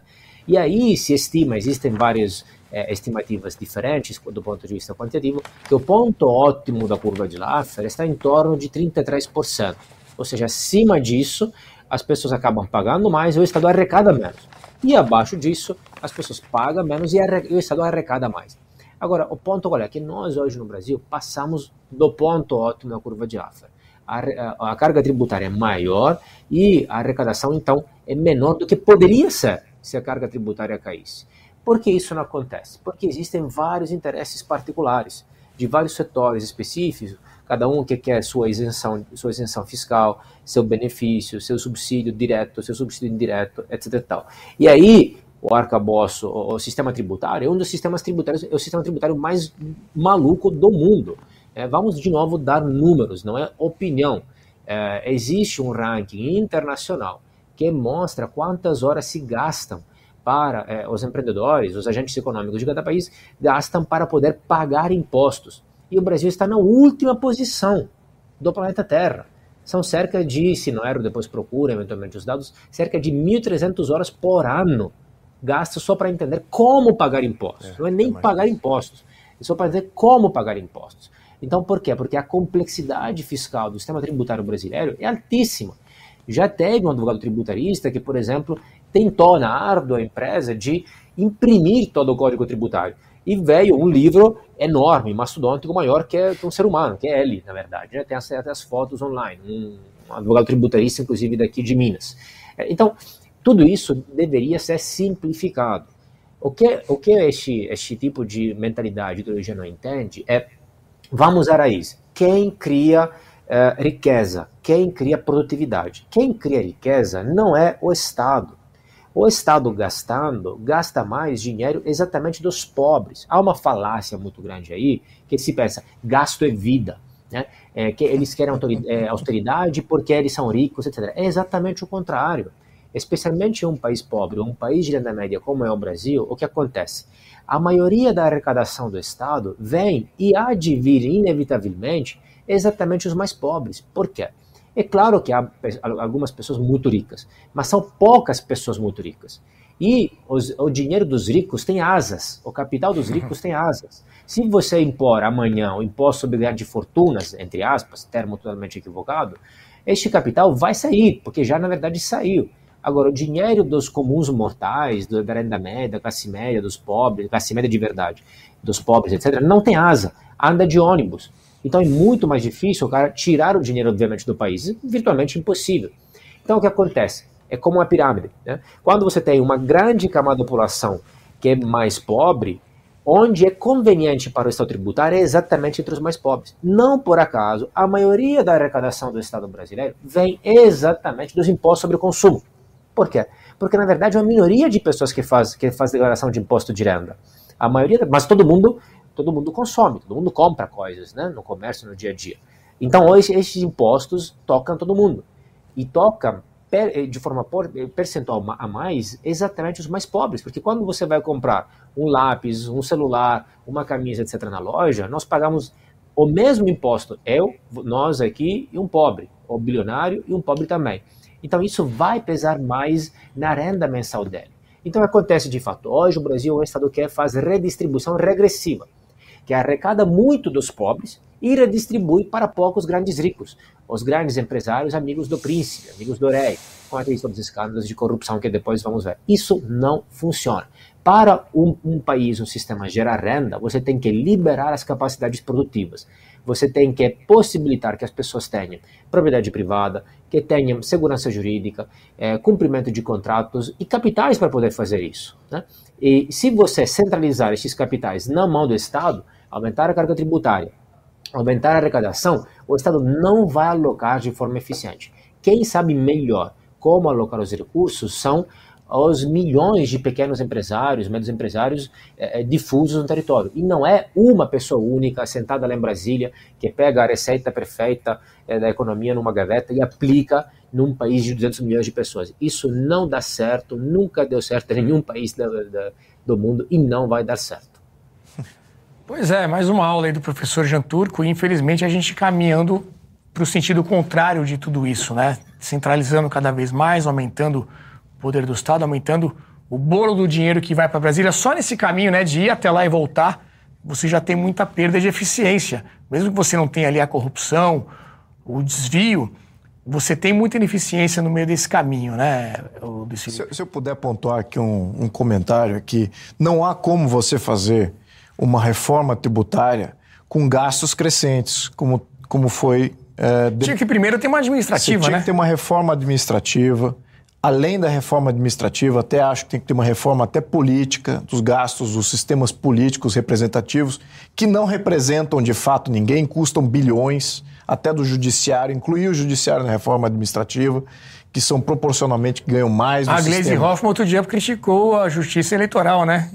Pois é. Inclusive essa parte do custo, pois olha é, que coisa sabe. irônica. talvez queira poupar ali no quanto custa o TSE para o cofre público, talvez está numa sanha arrecadatória, vai acabar é, chegando lá. É. Mas enfim, e além disso, você tem que também fazer um, um rompimento com o que são essas cláusulas pétreas de despesas obrigatórias. Lembrando que o porquê que o PT. Vamos, vamos dar um passo atrás aqui tá? que é fundamental esse passo atrás, é que o, o Lobauer pode me corrigir se eu estiver errado. Mas desde a Constituição de 88, que nós começamos a constitucionalizar alguns gastos sociais, isso se tornou permanente. E os orçamentos começaram a se engessar cada vez mais. Quem que fazia esse engessamento? Era a atividade da esquerda engessava a questão da saúde, engessava a questão da educação, da, da, da educação engessava a questão da previdência, dos planos assistenciais e colocou tudo em, em Constituição, porque eles não tinham maioria da população, existia ali o centro e talvez um resquício da direita ali uh, atuando, e eles sabiam que isso era a maioria, então ó, vamos constitucionalizar para blindar o orçamento nessas pautas sociais. Uhum. Muito bem, agora eles são governo, nos últimos 20 anos, efetivamente, eles são governo. E o que, que eles estão se deparando? Com a Constituição que eles mesmos criaram. Criaram um mamute engessado, petrificado, ou seja, 90 e tantos por cento, mais de 90% dos gastos, do tudo que é arrecadado pelo Poder Federal, até mesmo estadual e municipal, mais de 90% desses gastos estão travados em Constituição. Eles não querem mexer nisso porque são cláusulas pétreas que eles mesmos criaram. E agora eles fazem isso o quê? Vamos fazer um subterfúgio, vamos criar um, orça, um arcabouço fiscal com as despesas fora das obrigações fora até do, do, dos crivos, uhum. de teto, enfim, vamos garantir gastos futuros. E você, em cima disso, quer fazer uma reforma tributária do sistema mais complexo do mundo, como bem pontuado aqui pelo Jean Turco. E é. qual é a alíquota final? Essa que é a grande discussão. Nenhuma reforma tributária vai adiante se houver, nas, mesmo que não seja constitucionalizado, que acho que não pode ser constitucionalizado de todo, uma alíquota, tem que ser isso em, em projeto de lei, então, o projeto de lei tem que ir acoplado à decisão de como é que vai ser a, a futura proposta de reforma tributária. Uhum. E isso, essa proposta só cresce, essa alíquota só cresce, à medida que os gastos só crescem sem nenhum controle, sem, com, a própria incentivo do próprio governo. Então, veja como está um contrassenso muito grande a maioria das, dos deputados, mesmo que não tenham compreensão muito técnica, eles estão vendo que no básico, receita menos despesa igual prejuízo crescente no atual modelo do governo.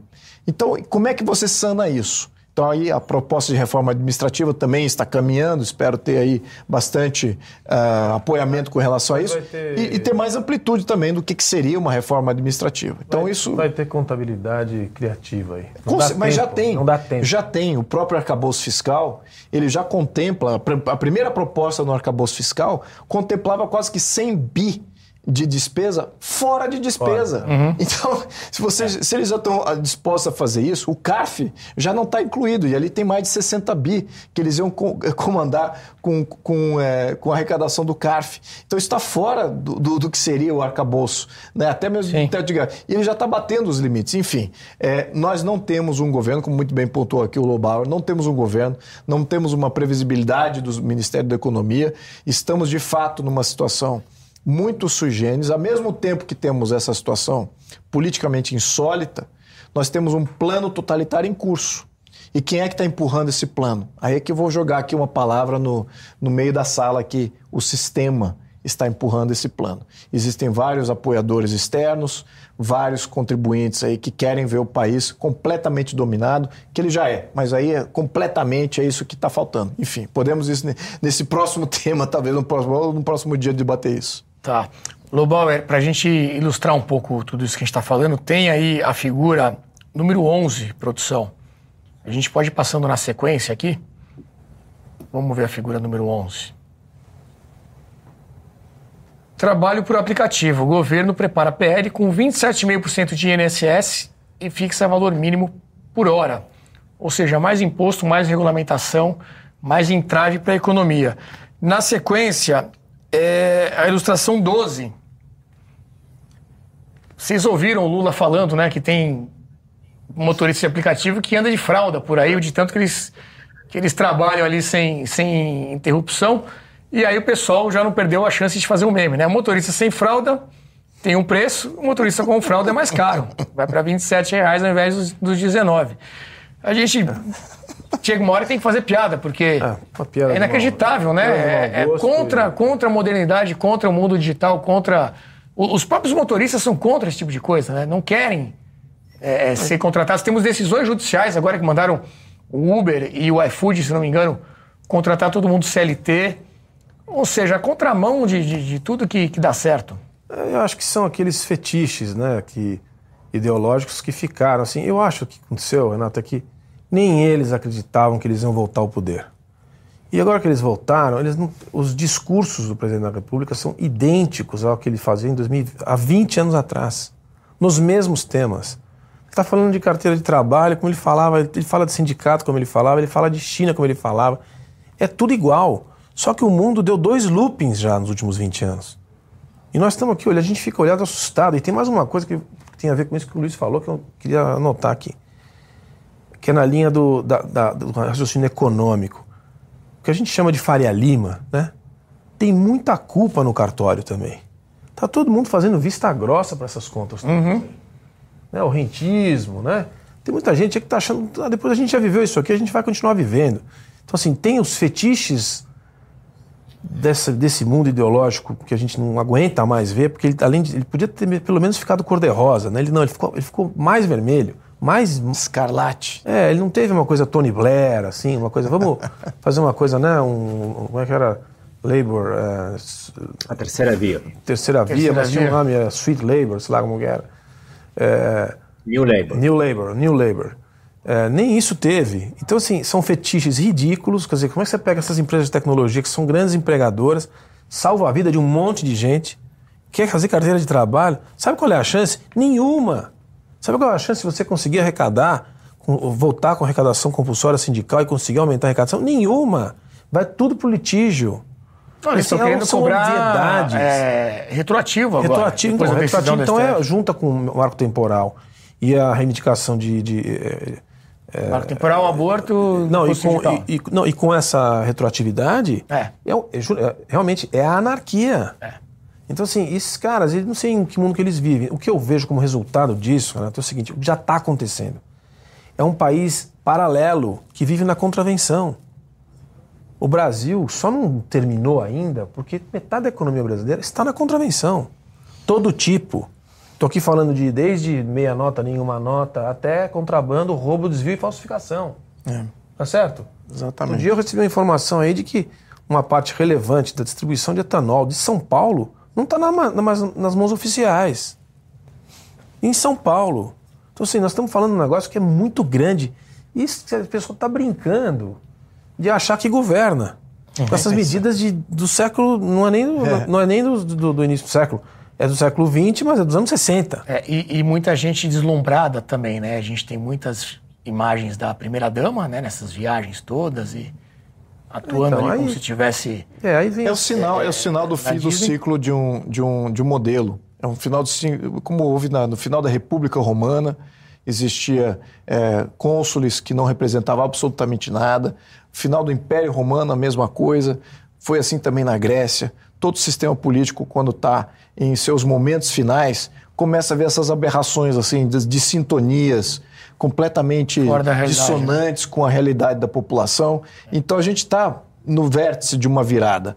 Agora, para ter uma virada, precisa ter organização. Organização, é. Precisa ter foco, precisa ter ter, convergência. anarquia. É isso que é, é fundamental. Então a população agora, entendendo isso que eu estou falando, entendendo que você tem que ter poder concentrado sim, movimento de rua organizado, concentrando opinião pública, e que não é político, que não é liderado por político, não é liderado por partido, é liderado pela população. Orgânico. Orgânico, mas organizado, focado, com compreensão de como atacar, está no momento certo. Está no momento certo para fazer as grandes mudanças. Ainda tem canal para fazer mudanças. Os parlamentares estão esperando. O parlamentar, como eu mencionei em outras intervenções, é o elo mais fraco desse, desse jogo todo. Ele é débil, não por eh, personalidade. Acho que alguns parlamentares têm até personalidade muito forte e excelentes líderes. Só que em termos de conjunto, eles são débeis. Eles precisam do conjunto para serem alguma coisa. E o conjunto só se mobiliza como reflexo do que tem na sociedade. A sociedade não fala nada, a sociedade não se organiza, não reclama, não aponta o dedo, não cobra, não vai para a rua, o parlamentar não faz nada. Vai para casa, pega a emenda parlamentar e encerrou o legitima tudo que expediente. tá acontecendo, né? Exatamente. É, Então, e- população, por isso que eu acho que o Girão, o senador Girão, falou: não, tem que ter o povo na rua. Eu tenho falado isso desde as eleições de- de- de- do, do ano passado, estou há vários meses falando. Então, é isso que eu estou apontando aqui. Agora, o momento surge, porque agora estamos vendo que temos intervenções diretas na sociedade e contra a sociedade. É isso que está aí, em, em coisas fundamentais. Isso que a gente está tá, tá vendo com um certo choque e temos que chocar, sim, os deputados e os senadores para se mobilizarem. A gente está caminhando para o final do nosso programa, aqui já devido ao horário, mas eu queria terminar e até passar a bola depois para o Jean Turco, com uma imagem que viralizou aí nos últimos dias, ontem, né? Sendo mais específico, que acho que simboliza muito essa questão da despreocupação com gastos, do deslumbre, talvez até desse fim de ciclo desconectado com a realidade, que foi é, a viagem da ministra Aniele Franco, irmã da ex-vereadora é, Marielle Franco, assassinada, que hoje é ministra, e foi fazer uma pauta aqui em São Paulo. Ela saiu de Brasília, pegou um avião da FAB, um jato da FAB, para participar, para assistir ao jogo da final da Copa do Brasil, São Paulo e Flamengo ontem, com uma missão, né, segundo ela, de combate ao racismo. Então ela vinha assinar aqui um, um protocolo e ela postou um vídeo até mostrando tudo isso. A gente vai assistir agora e comentar na sequência. Eu vou ao Maracanã. Ops, mentira, ato falho, gente. Domingo a gente está indo pro Morumbi, mas por um excelente motivo. A gente está aqui agora no voo Brasília-São Paulo, a caminho do Morumbi. Não só porque eu sou flamenguista, tem por um motivo especial que a gente está aí desde o começo do ano nesse combate ao racismo no esporte, que a gente sabe, como boa atleta que sou também, entendo que com o racismo não tem esporte que sobreviva. E é por isso que a gente vai lá assinar hoje um protocolo de intenção né, com o Edinaldo, que é o presidente da CBF, também com o Ministério dos Esportes, para que a gente possa caminhar nessa luta aí coletiva, transversal, em conjunto, para combater o racismo no esporte. Vamos que vamos, acompanha tudo aí. Você vê que ela deixou claro que não é porque ela é flamenguista. E, e aí. Função social, hein? Função social. O pessoal criticou, né? Isso aí gerou bastante é, reação. E a ministra, antes de passar a bola para o Jean Turco, ela se posicionou depois no Twitter. Temos aí a sequência de manifestações da Anel Franco. Eu vou até olhar aqui porque ficou muito pequenininho para ler o que a gente tem de principal nessa, nesse posicionamento depois que ela foi muito criticada, né? Então, ou seja, ela falou o seguinte: é inacreditável que uma ministra seja questionada por ir fazer o seu trabalho de combate ao racismo e cumprir o seu dever. Vemos que as noções estão invertidas quando, quando avançamos em um acordo histórico de enfrentamento ao racismo e somos criticados por isso. O que de fato incomoda. Aí agora vem o mais importante aqui, o, o professor. Inclusive, precisei abrir mão de estar com a minha família e minhas duas filhas em um domingo para ir trabalhar. Quem tem filhas pequenas consegue entender o peso disso. Enfim, ela continua falando outros argumentos, mas esse último tweet aqui o pessoal pegou muito no pé e falou: pô, você teve que trabalhar no domingo, pegou um jatinho para ir assistir o jogo que todo mundo queria ver no camarote do Morumbi e, está usando isso depois ainda para justificar, né? Eu vou passar para o Jean Turco e depois a gente fala. Adriano. O que dizer, Renato? assim, é, aqui foram é, vocês trouxeram alguns casos, né, aqueles aplicativos, imposto sindical, etc. Estes gastos e fastos né, dessa, dessas turmas sempre teve, não é nenhuma novidade, né? É desde o Rolex, a famosa, a famosa foto do Rolex do Che Guevara, é, Kim Jong-un, ele, a irmã, toda a família vivendo também com fastos e um padrão de vida de luxo, com bolsas Louis Vuitton, iPhone, viagens no exterior, etc. É, é até o, o, fato emblemático de quando, durante a Revolução Francesa, falaram para Maria Antoniette, Maria Antoniette, o povo está com fome, não tem mais, não tem nem mais pão, pão para comer. E ela respondeu, e por que não comem brioche? Que era, obviamente, um bem mais de luxo, né? E aqui teve algo similar quando a presidente Dilma, durante é, uma, a crise econômica, e aí a carne ficou mais cara, ela falou, por que não comem ovos? E aí teve depois os memes também de churrasco de ovos, etc. Vocês devem se lembrar, né? O problema agora é, se tudo isso por um lado é normal, é, a coisa absurda é que existem pessoas que acreditam, que se iludem que isso possa não acontecer, que essa vez vai ser diferente, que se surpreendem depois, né? Então, é, essa, que, que vota essas pessoas e que acha que vai ser diferente, historicamente é assim, né? então, o que acontece? É, é tudo assim sintomático de uma situação mais geral. Mais afastados ficam do povo e mais é, não entendem as, as necessidades, a, o mundo real das pessoas. Né? Então, o, o que acontece é as pessoas votam para essa turma, essas pessoas deste tipo, etc. Por quê? Por um lado, há alguns interesses, e aí nem vale a pena muito falar, não, não, não adianta muito. Né? A questão do imposto sindical, é, a contribuição assistencial, que muda de nome, etc., mas como é feita, como é construída, acaba sendo um grande favor para os sindicatos, é uma questão de interesse puro. Então lá nem gasto tempo porque não há quem convencer. Mas, por outro lado, existe uma visão, que, por exemplo, a questão dos aplicativos, aí eu diria que são vários, vários fatores, mas especialmente dois. Um é uma visão autoritária, uma visão centralizadora, aquela visão, visão é, elitista, comtiana, positivista, que está até é, flagrada na, na, bandeira ordem progresso, a visão segundo a qual existe um ente é, superior, uma, uma classe superior de cientistas, técnicos, etc., iluminados, que podem e devem governar o mundo. E são eles, os sábios iluminados, que sabem o que é melhor para nós como os mortais ineptos, etc.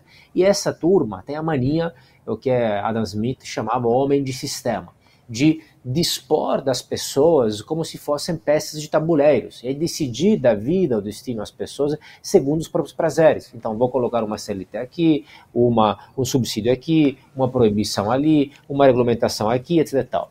E dois, diria que é essa turma não tolera que algo nasça fora do esquema deles. Uber, os aplicativos de forma geral, representam isso.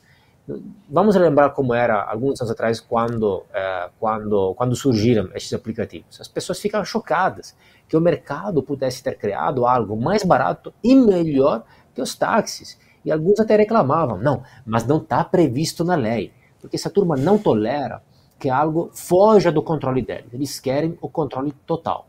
É uma mania de grandeza, mania de controle. E por outro lado, tem coitados, esses aqui são os caras que movimentam manipulam as marionetes, tem as marionetes, que são as pessoas empáticas, emotivas, idealistas, ingênuas, infantis, né?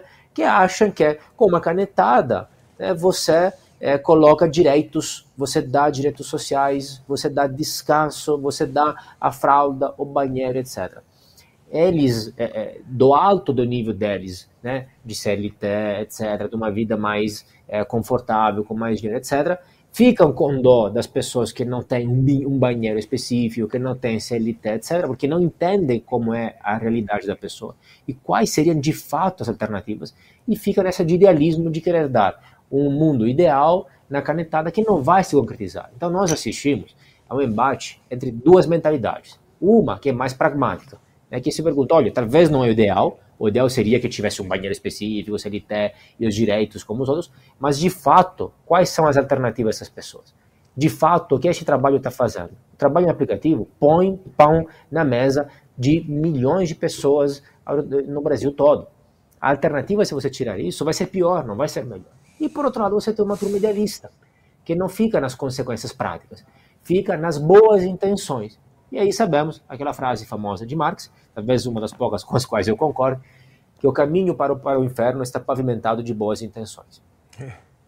É, no fim, é sempre subestimar muito né, a capacidade e inteligência das pessoas e imaginar que uma economia planificada vai seja na boa intenção, seja por ser um plano de, é sempre de domínio um plano de, de controle. Você vê que Desculpa interromper aqui. Não, não, sabe o que, deixa por você, mas eu acho que tem uma característica muito. Eu nem vou comentar a questão da ministra, porque eu, quando, eu era, quando eu era mais moleque, eu tinha um álbum de figurinha que tinha, ainda era do, do regime Geisel, ainda me lembro. Por que, que eu lembro?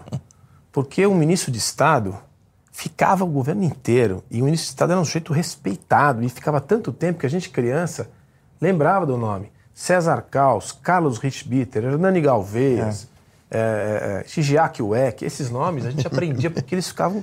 Eram Mas era um álbum de figurinhas dos ministros? Era, era uma figura do, do, Brasil. Tinha o presidente Geisel em quatro figurinhas grandes no meio. Era, era uma coisa da Não época dá ideia, militar. Hein, professor? Não, mas o que eu quero dizer nem é pelo autoritarismo, porque o que eu quero dizer é o seguinte: é, é que você ser ministro de Estado era uma coisa honrosa, era um, era um tá. cargo importante. É. Essa moça, ela não sabe onde ela está.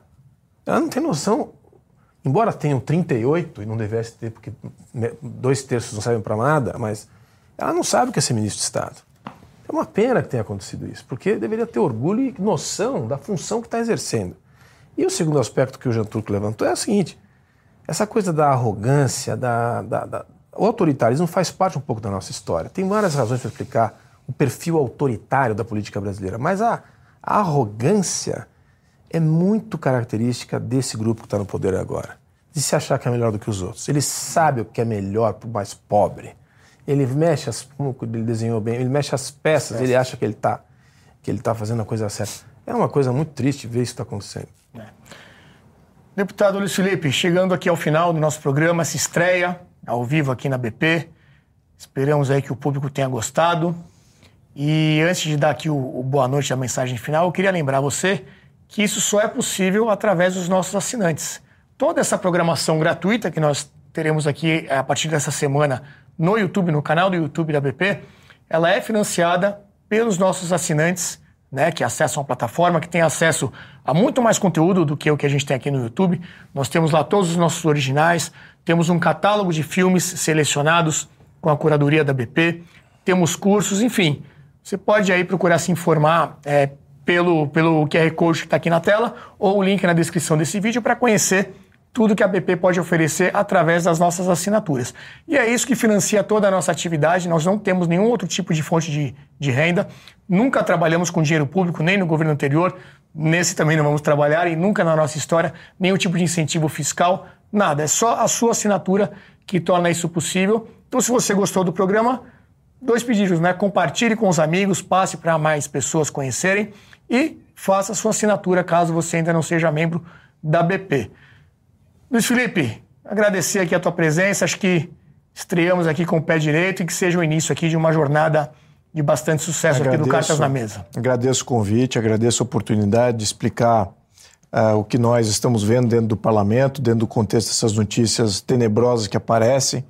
Pontuar aqui que a questão do aborto não é para proteger absolutamente saúde pública nenhuma. Isso é um plano de controle social e de gerar caos social. A questão do marco temporal não é para proteger a minoria dos índios coisa nenhuma. Isso é também uma questão de limitar a expansão de uma parte da economia que vai muito bem. A toda essa questão sindical, isso não é para melhorar as condições dos trabalhadores, isso é para limitar aqueles segmentos que são de fato ainda livres no Brasil e também limitar o, a geração de riqueza, toda a tributação que estão colocando aí na reforma tributária, isso não é para atacar o rico ou fazer isso é para controle social da classe média, a expansão da conter o crescimento da classe média. Então, quanto mais a gente puder expor a falsidade, por trás de todas essas medidas e o plano nefasto que existe em todos os sentidos, não somente o plano social, que é o mais visível, expor o plano político, o plano econômico. É, quanto mais oportunidades que eu tiver para fazer isso, sou muito agradecido e muito obrigado por me recebendo aqui. Espero que o público tenha absorvido alguma coisa dessa live e espero ter outras que possam entrar mais profundamente em temas também dessa, dessa, dessa natureza. Muito obrigado. Estaremos aqui todas as segundas-feiras.